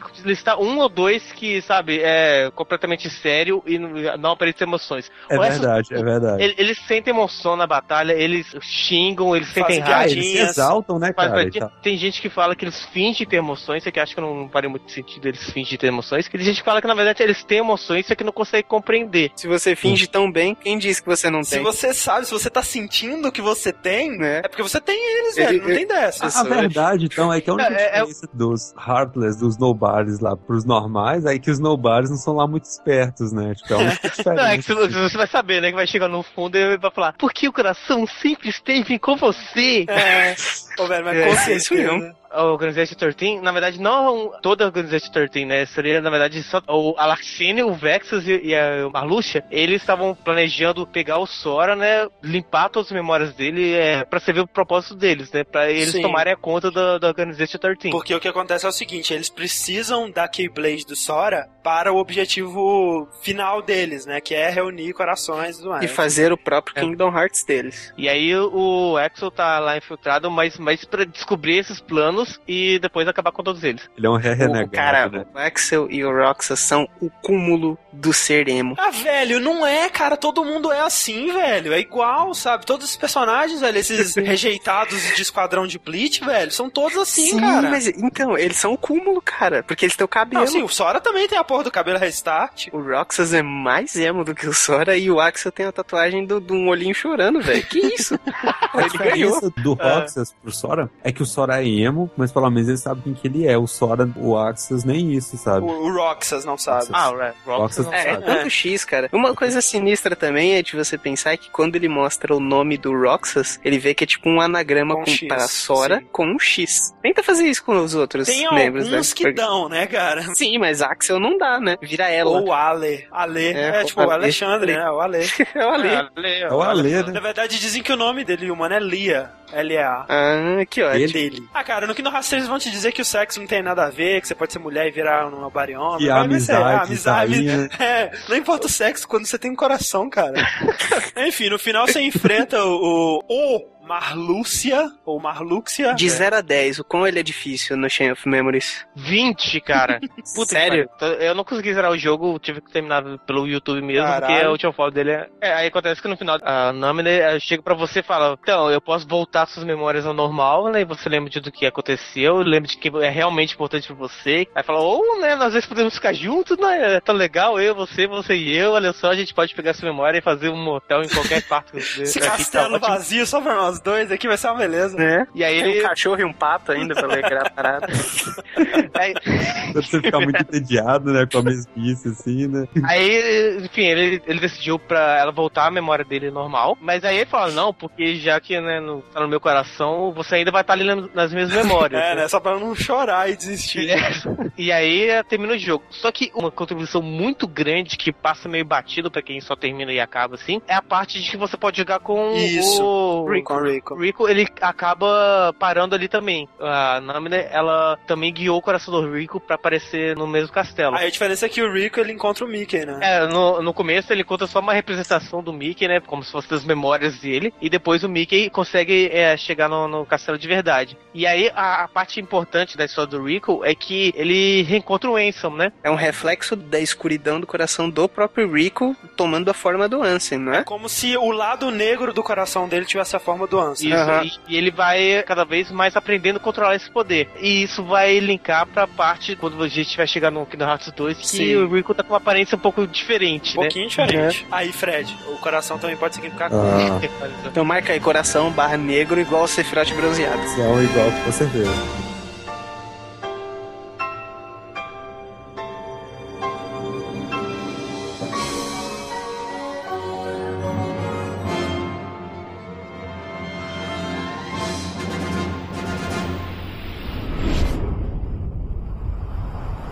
Scattered dream that's like a far off memory.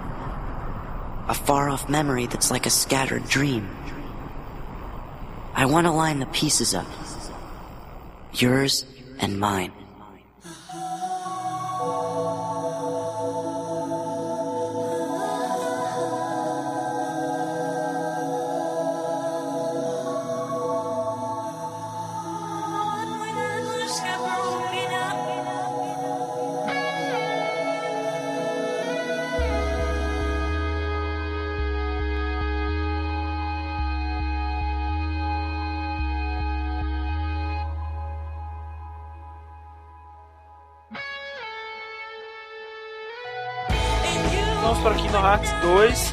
Saiu, enfim, em 2006, né, nos Estados Unidos, 2005 no Japão, né? Isso. Logo depois já do Kingdom Hearts 1, eles já começaram a desenvolver. O, o Nomura e sua equipe decidiram pegar bastante feedback, o que desenvolvedores japoneses não fazem muito, né, cara? É uma parada Sim. estranha, assim, até melhorar algumas coisas, refazer É, animações. é porque não- eles não estavam sozinhos, né? Tinha É. uma Disney aí atrás ele falando, faz isso, faz isso, faz isso. É, a Disney não tinha liberado de forma alguma o Mickey pro Kingdom Hearts 1, né? O tanto que o Mickey ele aparece como silhueta em 10 segundos. No final, É, só. No final. É, tanto que eu achava, eu tava quase achando que o Mickey ia ser o maior Brinks do mundo, sabe? Sim. Nem existe, logo. E uma das coisas que o Nomura bateu o pé mesmo, assim, pra fazer o Kingdom Hearts 2 é que o Mickey tivesse uma participação maior e que, inclusive, pudesse ser controlado pelo jogador, né? E, e assim Sim. foi, né? Por mais que seja em curtíssimos espaços de tempo. Ou com Game Shark. Mas continuou com aquele orçamento, né, velho? Ainda maior, eu acho, dessa vez, porque, cara, o Ansem, né, que no começo você conhece como Diz, aquele cara enfaixado lá e tudo mais. É, diz que na verdade é Darkness in Zero. Que é dublado pelo Christopher Lee, cara. Olha isso, velho. O Saruman. A voz de o- Saruman. Xehanort, foolish apprentice of a foolish man. Any world of yours would be an empire of ignorance. That is why you and your creation are destined to fall. Rico, you know what to do. King Mickey, my friend, forgive me.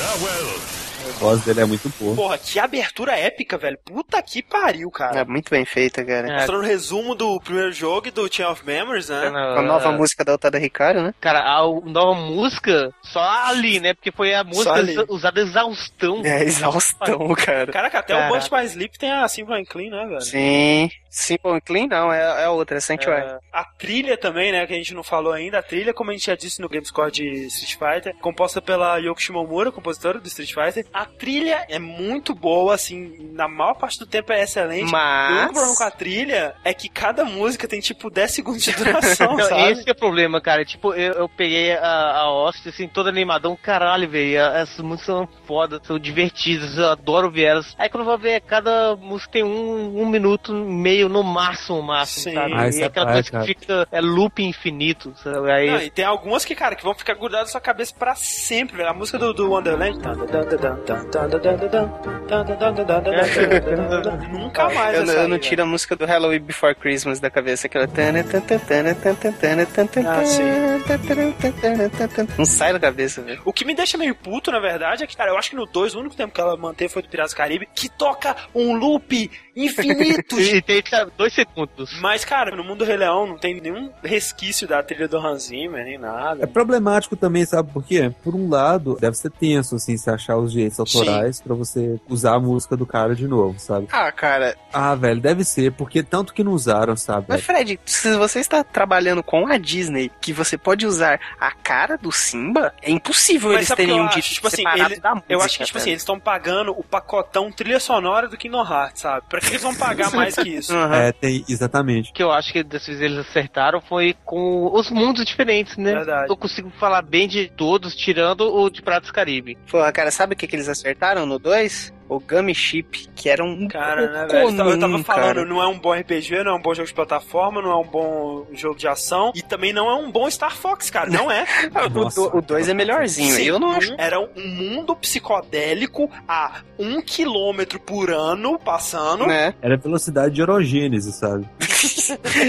cara, tinha uns mundos que eu passava dando tiro pra frente sem mexer nada. Com certeza, cara, sem dúvida, sabe? Ah. No 2, não. No 2 já tem, tipo, a câmera muda de direção, já tem uns inimigos diferentes, tem tiros diferentes, tem uma manobra que você gira a nave. E esse, mais uma vez, é, entra naquele problema que o André falou, né? Deles tentarem ganhar tempo no jogo Exato. a partir de maneiras não honestas, sabe? É. Assim, tipo, Eu ah, acho que pelo menos poderia ser opcional, sabe? Sim. Eu achei melhor a estrutura do 2. Na verdade, Sim. isso tá uma das minhas críticas ao, ao Kingdom Hearts 2, que é o seguinte: eles mudaram bastante coisa, né? No combate a gente vai falar ainda. Mudança na estrutura dos mundos, nas missões que você faz e tudo mais. Só que ao invés deles criarem uma nova situação, afinal de contas, Kingdom Hearts 1 é um jogo que pede uma sequência e eles continuaram no Chain of Memories e dá pra continuar com alguma coisa a partir dali. Não, cara, eles retornam ao status do primeiro jogo. O, o que eu acho que eles pecaram muito é falar Brinks, né? A Malévola não morreu, tá? porque ela sabe? Não- quis, né? Sim. Brinks, tô vivão. Só. Tudo bem que agora é outra organização que tá em busca do- dos corações, Mas tá sabe, querendo. na prática não muda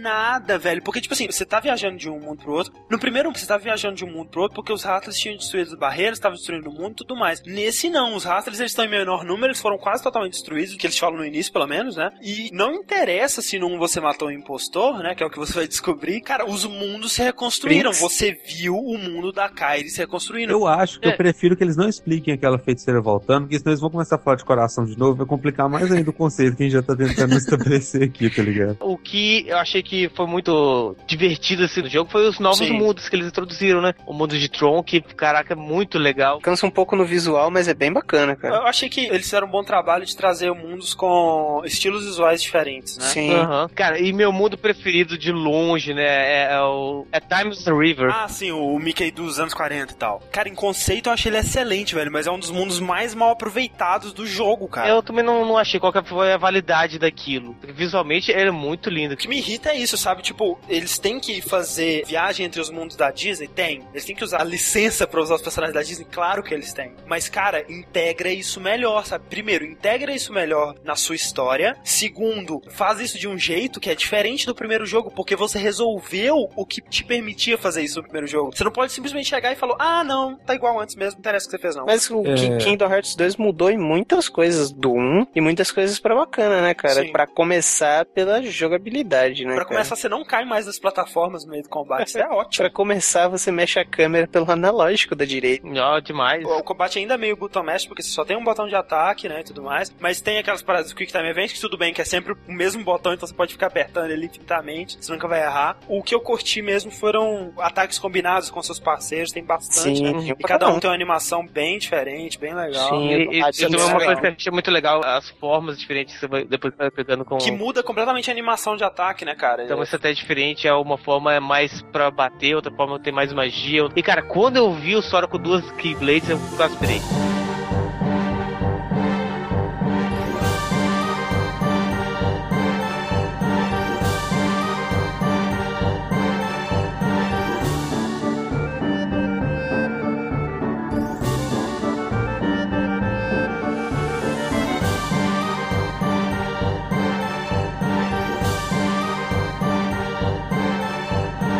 Olha só, o jogo começa com o Roxas. Quem é o Roxas? Meu Deus, o que está acontecendo? Ah, meu Deus. Quem é o Roxas? O que tá acontecendo? E por que merda eu tô querendo pegar dinheiro? Cara, olha só, eu vou falar uma parada. O início de Kingdom Hearts 2 é a melhor parte do jogo. Agora eu você posso vê, falar você outra vê como tá tudo errado? Olha, olha a parte que o André gosta.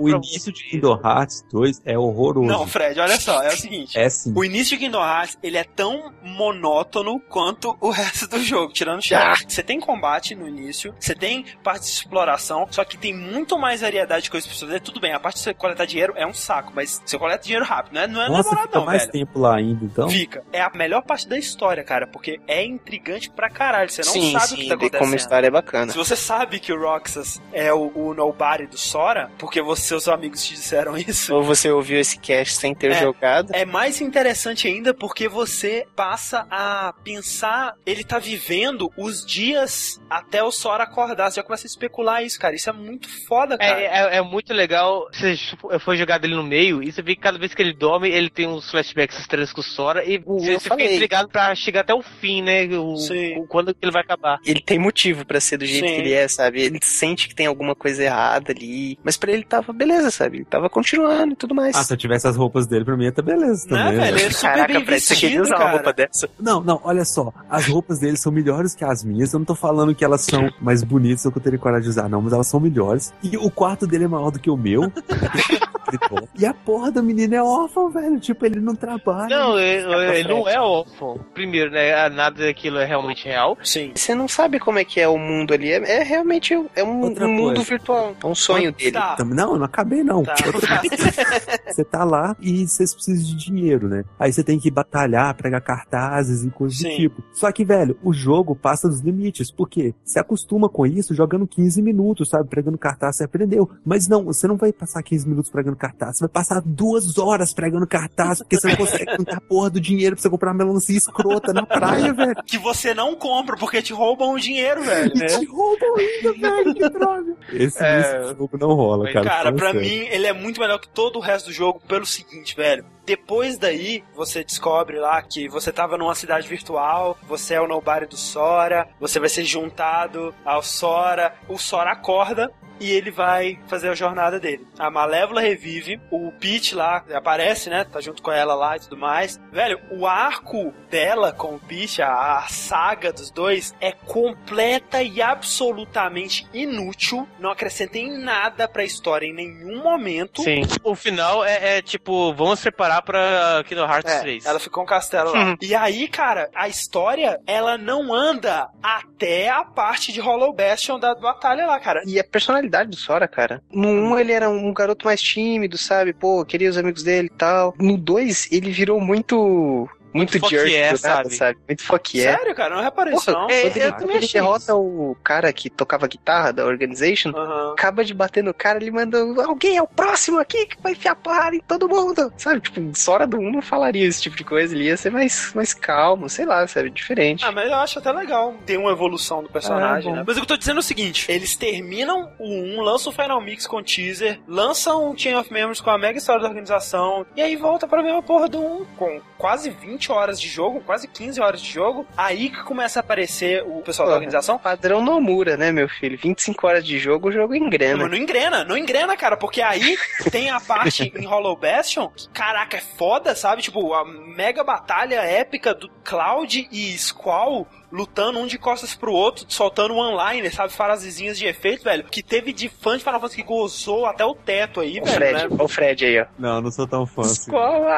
Daí você derrota os mil Heartless lá, cara, uma clima épico, ah, acabou. Agora volte em todos os mundos de novo. Vai aparecer membro da organização em um outro. Nos outros você vai ficar resolvendo probleminha dos caras, não tem nada a ver com porra O nenhuma. que eu acho sinistro também é que, tipo, quando você volta nos outros mundos, não é do tipo Sora falando, oi, voltei, vim fazer alguma coisa. É como se ele já tivesse lá, tá, tivesse dando uma volta, ele tá andando, Sim. ele encontra, sei lá, o Aladdin reclamando. É bem estranho mesmo esse negócio de voltar. E o, o pior de tudo é que o André falou assim: é você colocar uma cena de clímax no meio do jogo quando você acha que você vai zerar. E aí passa aquela cena e você continua, você se sente desgastado, sabe? Porque já Sim. tinha que ter acabado a parada, sabe? E, É, e o pior de tudo isso é que foi uma cena de clímax que chega e fala: Olha, o Pateta morreu. Ah, é, tem a cena Nossa. da morte do Pateta. Cara, Pateta. Eu fiquei triste, eu fiquei triste. Foi meio que uma referência à diferença desses dois mundos, né? Sim. Porque em um Final Fantasy da vida, o personagem caiu e morreu, porra, o personagem morreu. Mas ali, como é o mundo da Disney, até depois o Pateta brinca que ele já levou um milhão de pancadas na cabeça e por isso ele morreu. Uhum. Olha só, já que vocês falaram de mundos diferentes, assim, eu tenho uma, uma coisa que o André perguntou antes da gravação, né? Acho que vale a pena repetir. Você vai no mundo de Piratas do Caribe. Isso é muito bom. Mundo fotorrealista dos Piratas do Caribe. Agora, se existem seres humanos normais, fotorrealistas e tudo mais, como tem no Piratas do Caribe, o que é o Sora? O que é o Sora? Na, na teoria, todos, Não, a- todos os na- seres humanos de mundos diferentes são diferentes. Mas Pô, aí que tá, um- aí que tá. Um pouco de consistência na sua mitologia, que não por favor. Porque se no mundo do Ariel você vira peixe, no Rei Leão você vira leão, do Mickey você vira desenho antigo, Sim, por que, que nesse acho- você não vira humano É normal? o que eu verdade. falei, isso é um vacilo. E isso dá um problema grave, porque se ele virasse normal, beleza, aceitei. Mas isso dá um problema grave que dá um contraste do cacete quando você vê o conversando com o montagem mal feita, cara. É, porque, tipo assim, o Jack Sparrow é foto realista, cheio de barba, tudo sujão, sabe? E o Sora é tipo aquele cartoon anime, Ah, cara, as cores, eu né? acho que eles, eu acho que eles enganaram muito disso aí com a iluminação e as cores, sabe? Que eles deram uma nivelada pra você não Não sentir deram, um cara. Vê uma Ah, não, screenshot O disso. Sora, Yuri. ele é naturalmente brilhante, velho. Principalmente os outros, como a gente discutiu. São mundos muito diferentes, sabe? Não, não é porque ah, é o mundo da Disney que você pode é, Uhum. misturar tudo. Eu acho que quebrou o clima foda. No 3 vai ter o Kirano Montana. Não, porra. Tem Imagina. Hannah Montana e Wolverine, velho. Eu acho que é válido, muito válido, até, até curti algumas vezes isso, que eles, em cada mundo eles tentaram dar alguma coisinha diferente. Por exemplo, no mundo da Mulan tem aquele medidor lá de honra, sei lá, que você tem que ficar enchendo. Sim. Se seu, sua honra acabar. No do Piratas do Caribe tem o lance de você lutar contra os piratas, né? Que eles são amaldiçoados, você tem que lutar com eles quando eles estão iluminados pela lua. Só que você adicionar uma mecânica de jogabilidade que é uma chatice a mais que você tem que prestar atenção no combate. É, Ah, cara, eu não tive esse problema que você teve com o combate. Eu gostei muito do conforme a dificuldade vem, você tem que ser mais criativo com as ferramentas que o jogo te dá pra resolver isso. Não, e aqui, eu não acreditei naquele último chefe, velho. Que sinceramente, Só velho. ele tinha é lightsaber? Caralho, velho, puta que pariu, velho. Não é só ele fazer um crossover com Star Wars ilegalmente, sem autorização do George Lucas, não. É os caras construíram um chefe e pensar, é, é legal ter um chefe com mais de uma forma pra surpreender o jogador. Já sei, Caralho, vamos fazer um com seis formas para surpreender o jogador. Nossa, é um rolo, velho. E, e isso foi o rolo mesmo que, caralho, eu jogava. No, beleza, derrotei. No, beleza, derrotei. No, beleza. Ô, velho, velho, isso, isso foi muito. Os caras tiveram várias ideias pra chefe e, tipo, não queriam jogar nenhuma fora, sabe? A- Aí Aham. foi posto tudo lá. Apesar de muito cansativo ter muitas formas assim, eu acho que a última forma dele foi muito legal. É bonito de assistir. Eu acho que assim. todas são, cara. A maioria dos chefes eu achei que tiveram um design interessante. Cara, assim. é, tem que Aqueles quick time velho. events que você andava no prédio e tudo mais, eu achava uma maneira. Não, beleza, é legal, cara, mas tem que enxugar, velho. Você não pode fazer um chefe com tudo isso, velho. Não dá. Sem falar, como bem o Yuri já disse, né? A versão Star Wars do cara, né? Que o cara tem dois lightsabers vermelhos. Mas não tira nem põe, é, é tipo, não é tira nem põe, mesmo. cara. É, light, é, é Né? Force Unleashed 2. E solta Mas é raio. Ele é um Sith, cara. É muito maneiro de você assistir também, quando Foi, você fica não. cercado de míssil. De todas as boss battles que eu vi de Kingdom Hearts, a única que eu achei legal mesmo, que eu achei interessante, que valeu a pena, foi a última forma deles, tipo a última ever, que tá você e o seu melhor Rico. amigo lá lutando. E é legal que, assim, pela primeira vez eu achei simbologia da amizade legal, em tipo oito anos, sabe? Porque, tipo assim, os dois são amigos e eles estão lutando, tipo, um protegendo o outro. E o outro cara, ele é a encarnação da raiva, da ira e tal. E, e as coreografias ficaram muito legais também, cara. Essa Muito maneiras. Eu achei que valeu a pena. Tanto que você vê na roupa dele, que é preta e branca, ele fala que ele tem os dois poderes, né? Tanto da escuridão e da luz. Ele Uhum. é o todo poderoso, né? E você, sendo Sora com a luz e Rico com escuridão, né? As trevas, é, ah. vencer eles, sabe? Isso é muito Uhum. legal. Mas olha só, mundo favorito então, Fernando? Muito favorito, eu vou ficar com Timeless River, porque o, o design dele foi muito legal. É Pra o- quem não sabe, é o cartoon lá do Mickey no barco, que até tá no Epic Mickey, que teve naquele Uhum. Mickey Mania. É, eu gostei muito do design de todos os O personagens. Pateta antigão, o Donald antigão, né? Mais do que o mundo, eu acho que eu fico com o, o Underworld do Hércules, muito mais pelo causa do Hades, cara. Porque o Hades nesse jogo tá impossível, cara. O James Woods manda muito bem. Cara, eu vou te dizer que eu não sei se teve. Eu tô vendo a lista dos mundos aqui, não teve nenhum que eu realmente gostei dessa vez. Nossa, não, não, peraí. O que eu mais gostei foi o em Twilight Town. Mas, cara, eu sei o que eu menos gostei. Que é o do Rei Leão. Eu tive sérios problemas com o mundo do Rei Leão também. O Sora chega lá e ele é transformado em um leão. Só que aí ele parece um leão de fanart, sabe? Quando De você vê esse fanart. pessoal fazendo fanart. Ele é, ele é um leão pequeno, tipo, com um penteado todo estilizado, anime, sabe? Cool. Sim. É, é porque é aquela coisa que eles quiseram manter o, aquele estilo de Final Fantasy ainda. Sim, é muito literal, né, cara? Sim, muito é, é tipo, tem mundo que isso dá certo e tem mundo que não dá. O estilo de luta dele. Cara, não dá, não dá pra você inventar uma arte marcial para um ser quadrúpede. Desista. Não dá pra fazer isso. Você vai ser mais feliz no dia que você desistir disso, velho. O menino, o, o Sora, ele segura a espada com a boca e dá a espadada, tipo, sacudindo a boca, sabe? Porque, primeiro, por que, que ele não morde? Não, e o Simba, Fred? Então, calma, calma. o Simba que eu conhecia não tentava imitar o Sonic quando ele lutava também, né, cara? Isso é uma Caraca, velho, o porque Simba ele fica girando, né, velho? velho, ele é um leão, velho. Ele gira pra quê, sabe? ele vê um bicho, ele gira, sabe? Tipo, vai, vai girando e dando hits no cara, velho. Pra que isso? Não, e o pior pra mim, sabe, tipo, eles tentarem recriar cenas, tipo a, a cena do Mufasa nas nuvens, sabe? Parece que, sei lá, seu cachorro morreu, alguém empalhou ele, veio encenar uma ceninha pra você, assim, fazendo um, um teatrinho com Não você. tem o clímax, né, velho? Não tem aquela sensação de grandiosidade que era o que fazia o filme ser bom, né, velho? Não, e sem a trilha, né, velho? Porra. Cara, o Pete como leão, velho. O que é aquilo, cara? O bafo, né? O... Cara, dá vontade de É, desistir da vida. E o Simba tava com medo de reinar por causa do fantasma do Scar. Sacou covardou e foi embora de Pride Rock de novo, sabe? Ou seja, toda a jornada dele no filme foi em vão, porque eles estão dizendo que. É toda a evolução espiritual que ele teve o filme inteiro, né? Tipo, ele Aquela regrediu. ponte infinita. Teve recaídas fodas. Remember who you are. You don't spin like Sonic. Remember who you are again. A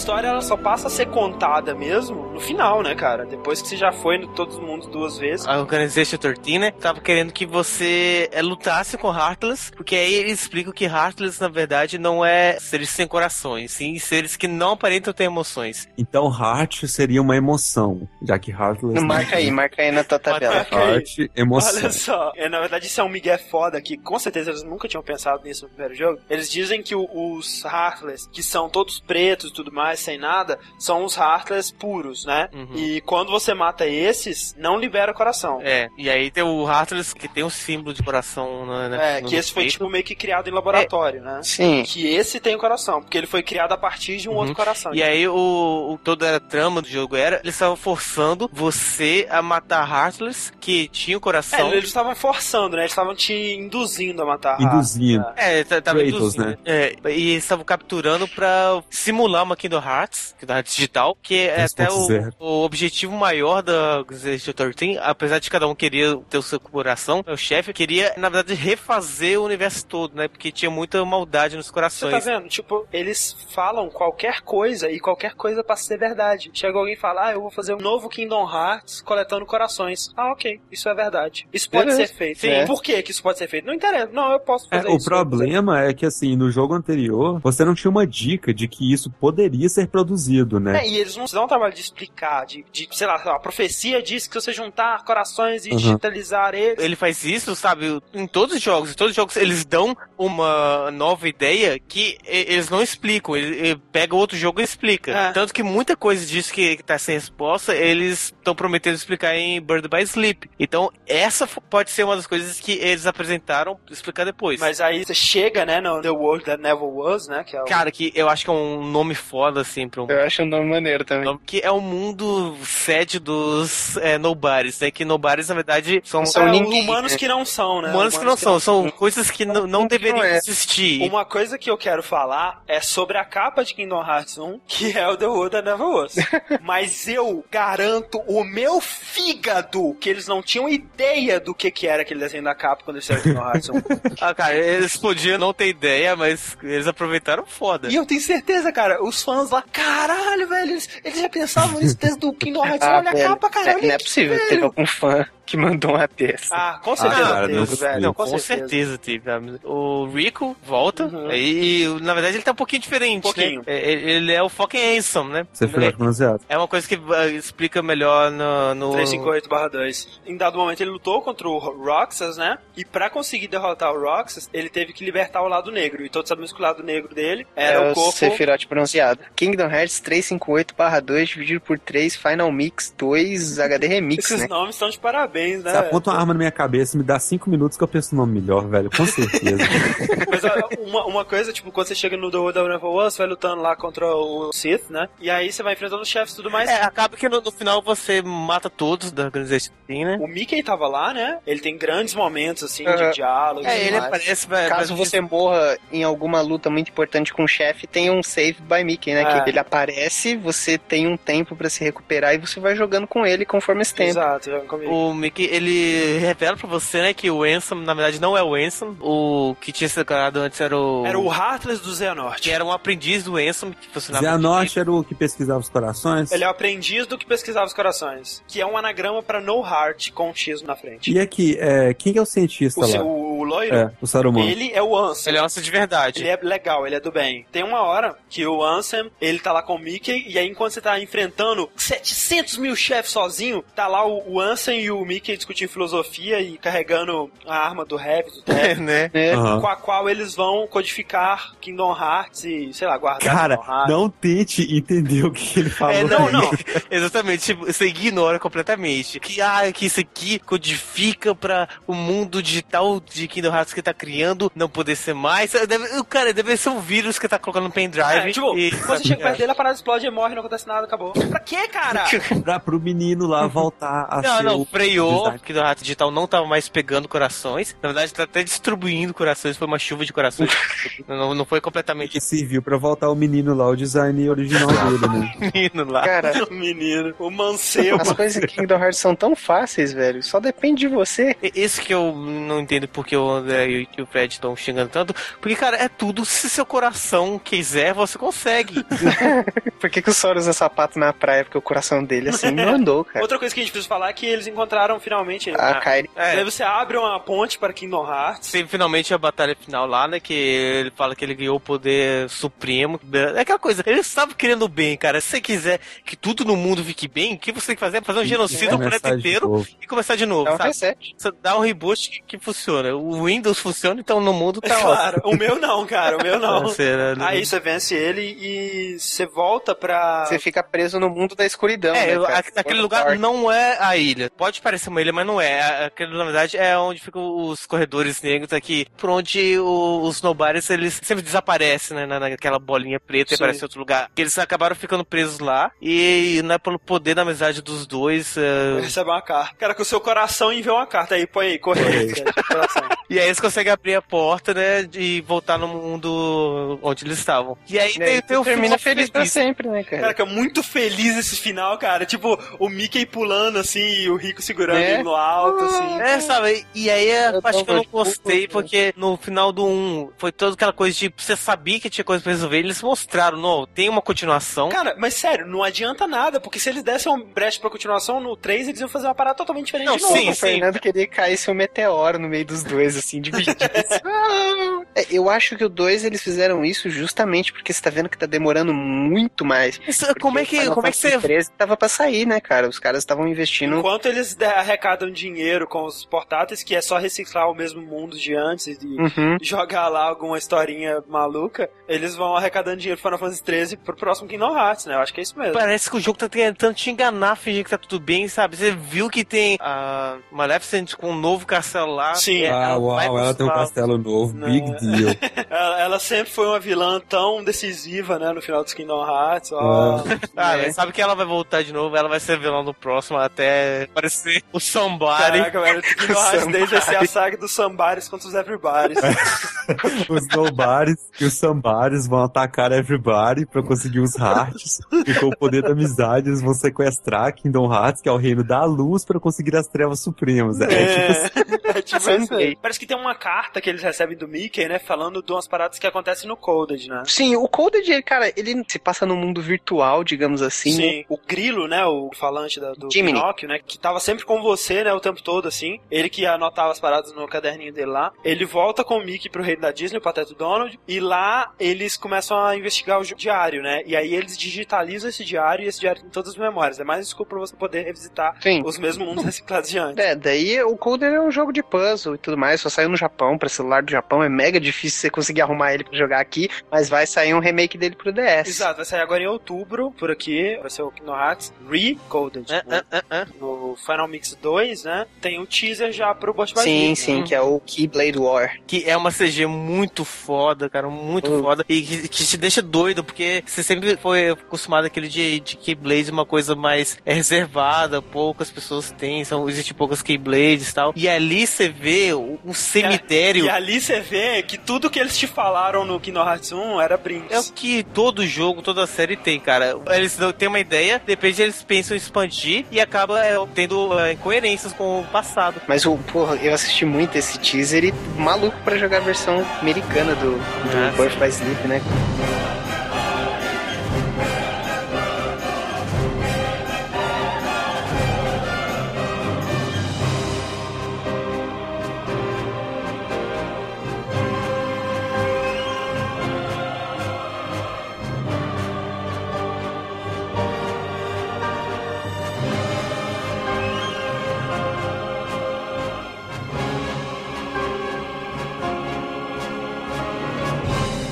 Daí lançou pra DS, né? O penúltimo Kingdom Hearts antes do Ghost by Sleep, que lançou ano passado, né? 2009 mesmo. Uhum. Foi o Kingdom Hearts 358/2. Não vou tentar falar isso em inglês. É. Days, né? 358/2 dias. Sim. Qual o sentido desse título, Fernando? Bom, o sentido desse título, 358 dias e meio, é o tempo que você vai ficar jogando com o Roxas, né? Que é o Nobody do Sora. Você pega o Roxas desde que ele entrou pra organização, ele acaba de entrar pra organização, ele não tem memória, não sabe o que aconteceu com ele antes. Porque o Nobody, ele tem memórias do seu passado, né? Mas ele é humano. Só que como o Sora não morreu, ele tem seu corpo ainda, então ele permaneceu com suas memórias.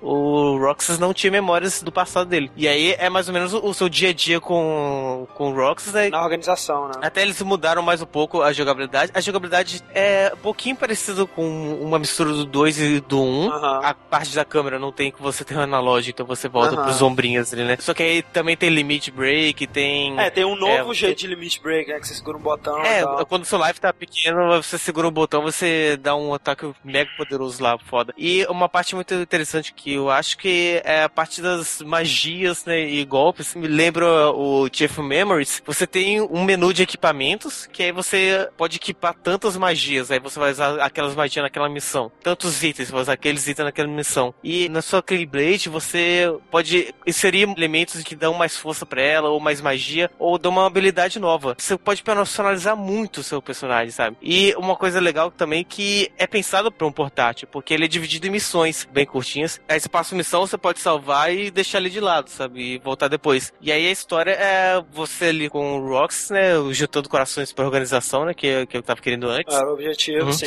E ele se passa mais ou menos quando uh, o Roxas foi criado, né? Que foi no fim do 1. Durante o Chain of Memories e até o início do 2. Aham, né? é. Quando ele acaba, começa o 2. É exatamente esse período, Exato. assim. E nele aí você vê que a- até tem o Axel, que você fica sendo amiguinho dele, e às vezes ele vai pra missão no Castelo Oblivion lá, que, que, Caraca, que é O lance que eles tiraram da bunda desse jogo que é aquela menina, né, velho? Tipo, Sim. a Xion, é. Depois de um tempo ali você jogando, vem o 14 membro, né? Que era Xion. Que você vê que era estranho porque não tem uma 14 cadeira, só tem 13. É, eles colocam ela pra ficar com você. E você vê que no começo até só tá com um capuz em cima. Nem tem rosto, não fala nada, e depois ela começa a falar mais com você, e depois ela tira o capuz, vê que ela tem um rosto, ela ela até é muito parecido com a Kylie. Que bom que ela tem um Né? rosto, né? Mais pra frente você descobre que, na verdade, ela é um fantoche criado, né? É, Ela, ela é um clone inacabado, criado a partir das memórias que estavam vazando do Sora. Caralho, velho! Cara, isso não Quem é. disse que você pode fazer Velho, isso? isso não é fantoche, isso é fanservice. Sabe, de onde que tiram esse conceito, velho? Por que, que ninguém nunca falou disso antes? Por que, que ninguém nunca fez isso antes? Porque é senão que ia ter um monte de clone, velho. Tem que guardar em segredo, só fazer de vez em quando. Não, é aquela coisa, eles conseguiram criar é, das memórias do Sora que tá vazando, porque a Nami né, mexeu na memória dele, tipo, é toda uma reação em cadeia. Não é uma coisa que dava pra eles fazerem antes. mas pra eles saberem que eles podiam fazer isso numa situação tão específica, sabe? Aconteceu É. de tudo com o Sora, né, velho? E tanto que depois a Sharon, ela descobre tudo isso, que ela só é um fantoche, que ela tá ali, ser só usada pela organização, e ela vai pegando memórias do Sora, né, que tá vazando, e aí ela vai vendo que ela tem um propósito maior, que ela tem ou, sentimentos, que ela consegue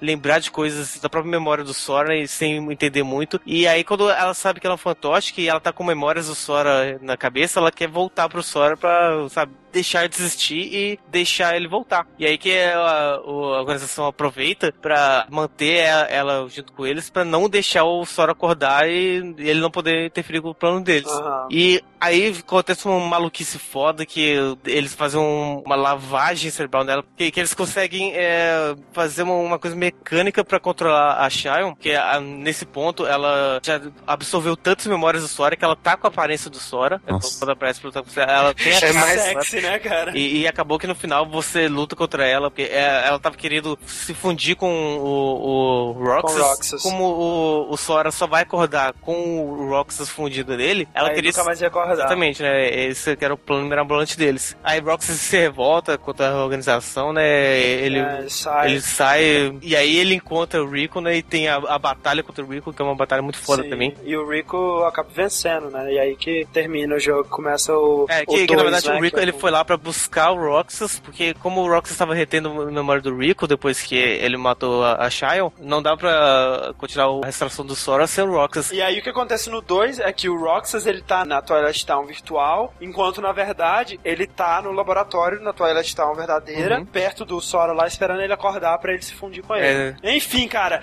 olha só, se eu sou uma pessoa que nunca joguei Kingdom Hearts, mas eu, sabe, por algum motivo bizarro me interessei pra caralho, eu posso começar pelo Burst by Sleep, que afinal de contas é o primeiro na cronologia, né? Ele se passa antes do 1, antes de tudo. Mas nem ferrando, velho. Não faça isso, cara. não, você- mexe com isso não, velho. O grande problema de Kingdom Hearts, que a gente né, discutiu muito durante esse cast, é que ele criou um universo, criou um mundo e resolveu criar é, conceitos pra esse mundo com a premissa de que eu crio esse conceito e explico ele depois. Quando eu explico. É, não, não quer dizer que o depois vai chegar. Birds by Sleep, ele fecha uma ponta solta e abre duas. Mas, velho, cara, a história é bem Star Wars da vida, só isso que eu digo. Ah, caraca, se ele tiver mais lightsabers, é... Cara, quando o Anakin tá desconfiado com o poder dele de Jedi, e quem incentiva ele a ser um Jedi melhor e a explorar o lado negro da força é o, o Palpatine, o Imperador, sabe? Ah. É do tipo, ah, seu mestre não te reconhece, ele tem medo que você seja mais forte que ele. É o mesmo papinho. Mas os gráficos é impressionante, sem brincadeira, é impressionante. Pra quem viu aquele vídeo lá, o teaser, né? Aquele careca é o Xehanort. Xehanort, Master Xehanort, que vai ter a voz do Leonard Nimoy, cara. Daí você segue a aventura de três protagonistas, né? Que é o Terra, a Aqua e o Ventus. Que o Ventus, cara, é... vamos usar o design do Roxas de novo, fez sucesso. E o Capitão Planeta.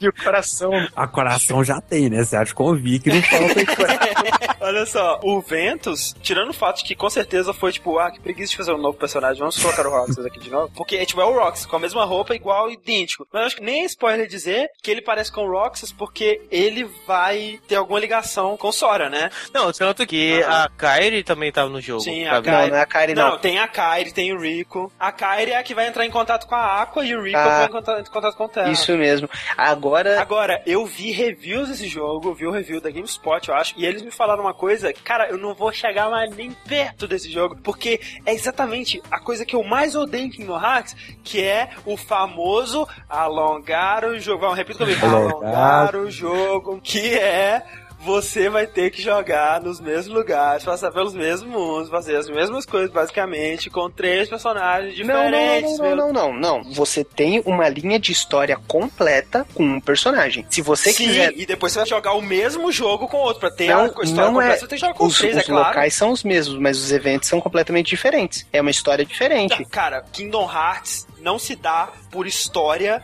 ou por jogabilidade, se dá por mundos legais, personagens da Disney. Agora eu tenho uma pergunta. Fernando, Hum. tudo isso que o André e o Fred falaram fizeram você mudar um pouquinho o seu jeito de pensar em relação a Kingdom Hearts? Não, cara, eu ainda acho que Também tá não. um jogo foda, mas ser foda é que tá no meu coração. No coração. Pô, Que bom que tá no coração. No coração, com certeza, né? Ô, vocês dois são doentes, velho. E com essa declaração, nós encerramos por aqui o cast Kingdom Hearts. Mande seus e-mails e comentários. Até semana que vem. Xinguem muito o André e o Fred, Xinga por bastante, favor, porque vocês estão... Cara, eu sei, Agora vai velho. aparecer Ó, os olha fanboys. só, é, um aviso pra todos os, os flamers que quiserem xingar muito que a gente não gosta de Kingdom Hearts. Cai dentro. Cai dentro, mano. Partiu feroz pegar esses fãs. Partiu feroz. E cara, aconteça o que acontecer, sempre acredite no poder do coração. Exatamente. Até semana que vem e game over. Adeus, sai. No mais, nada mais.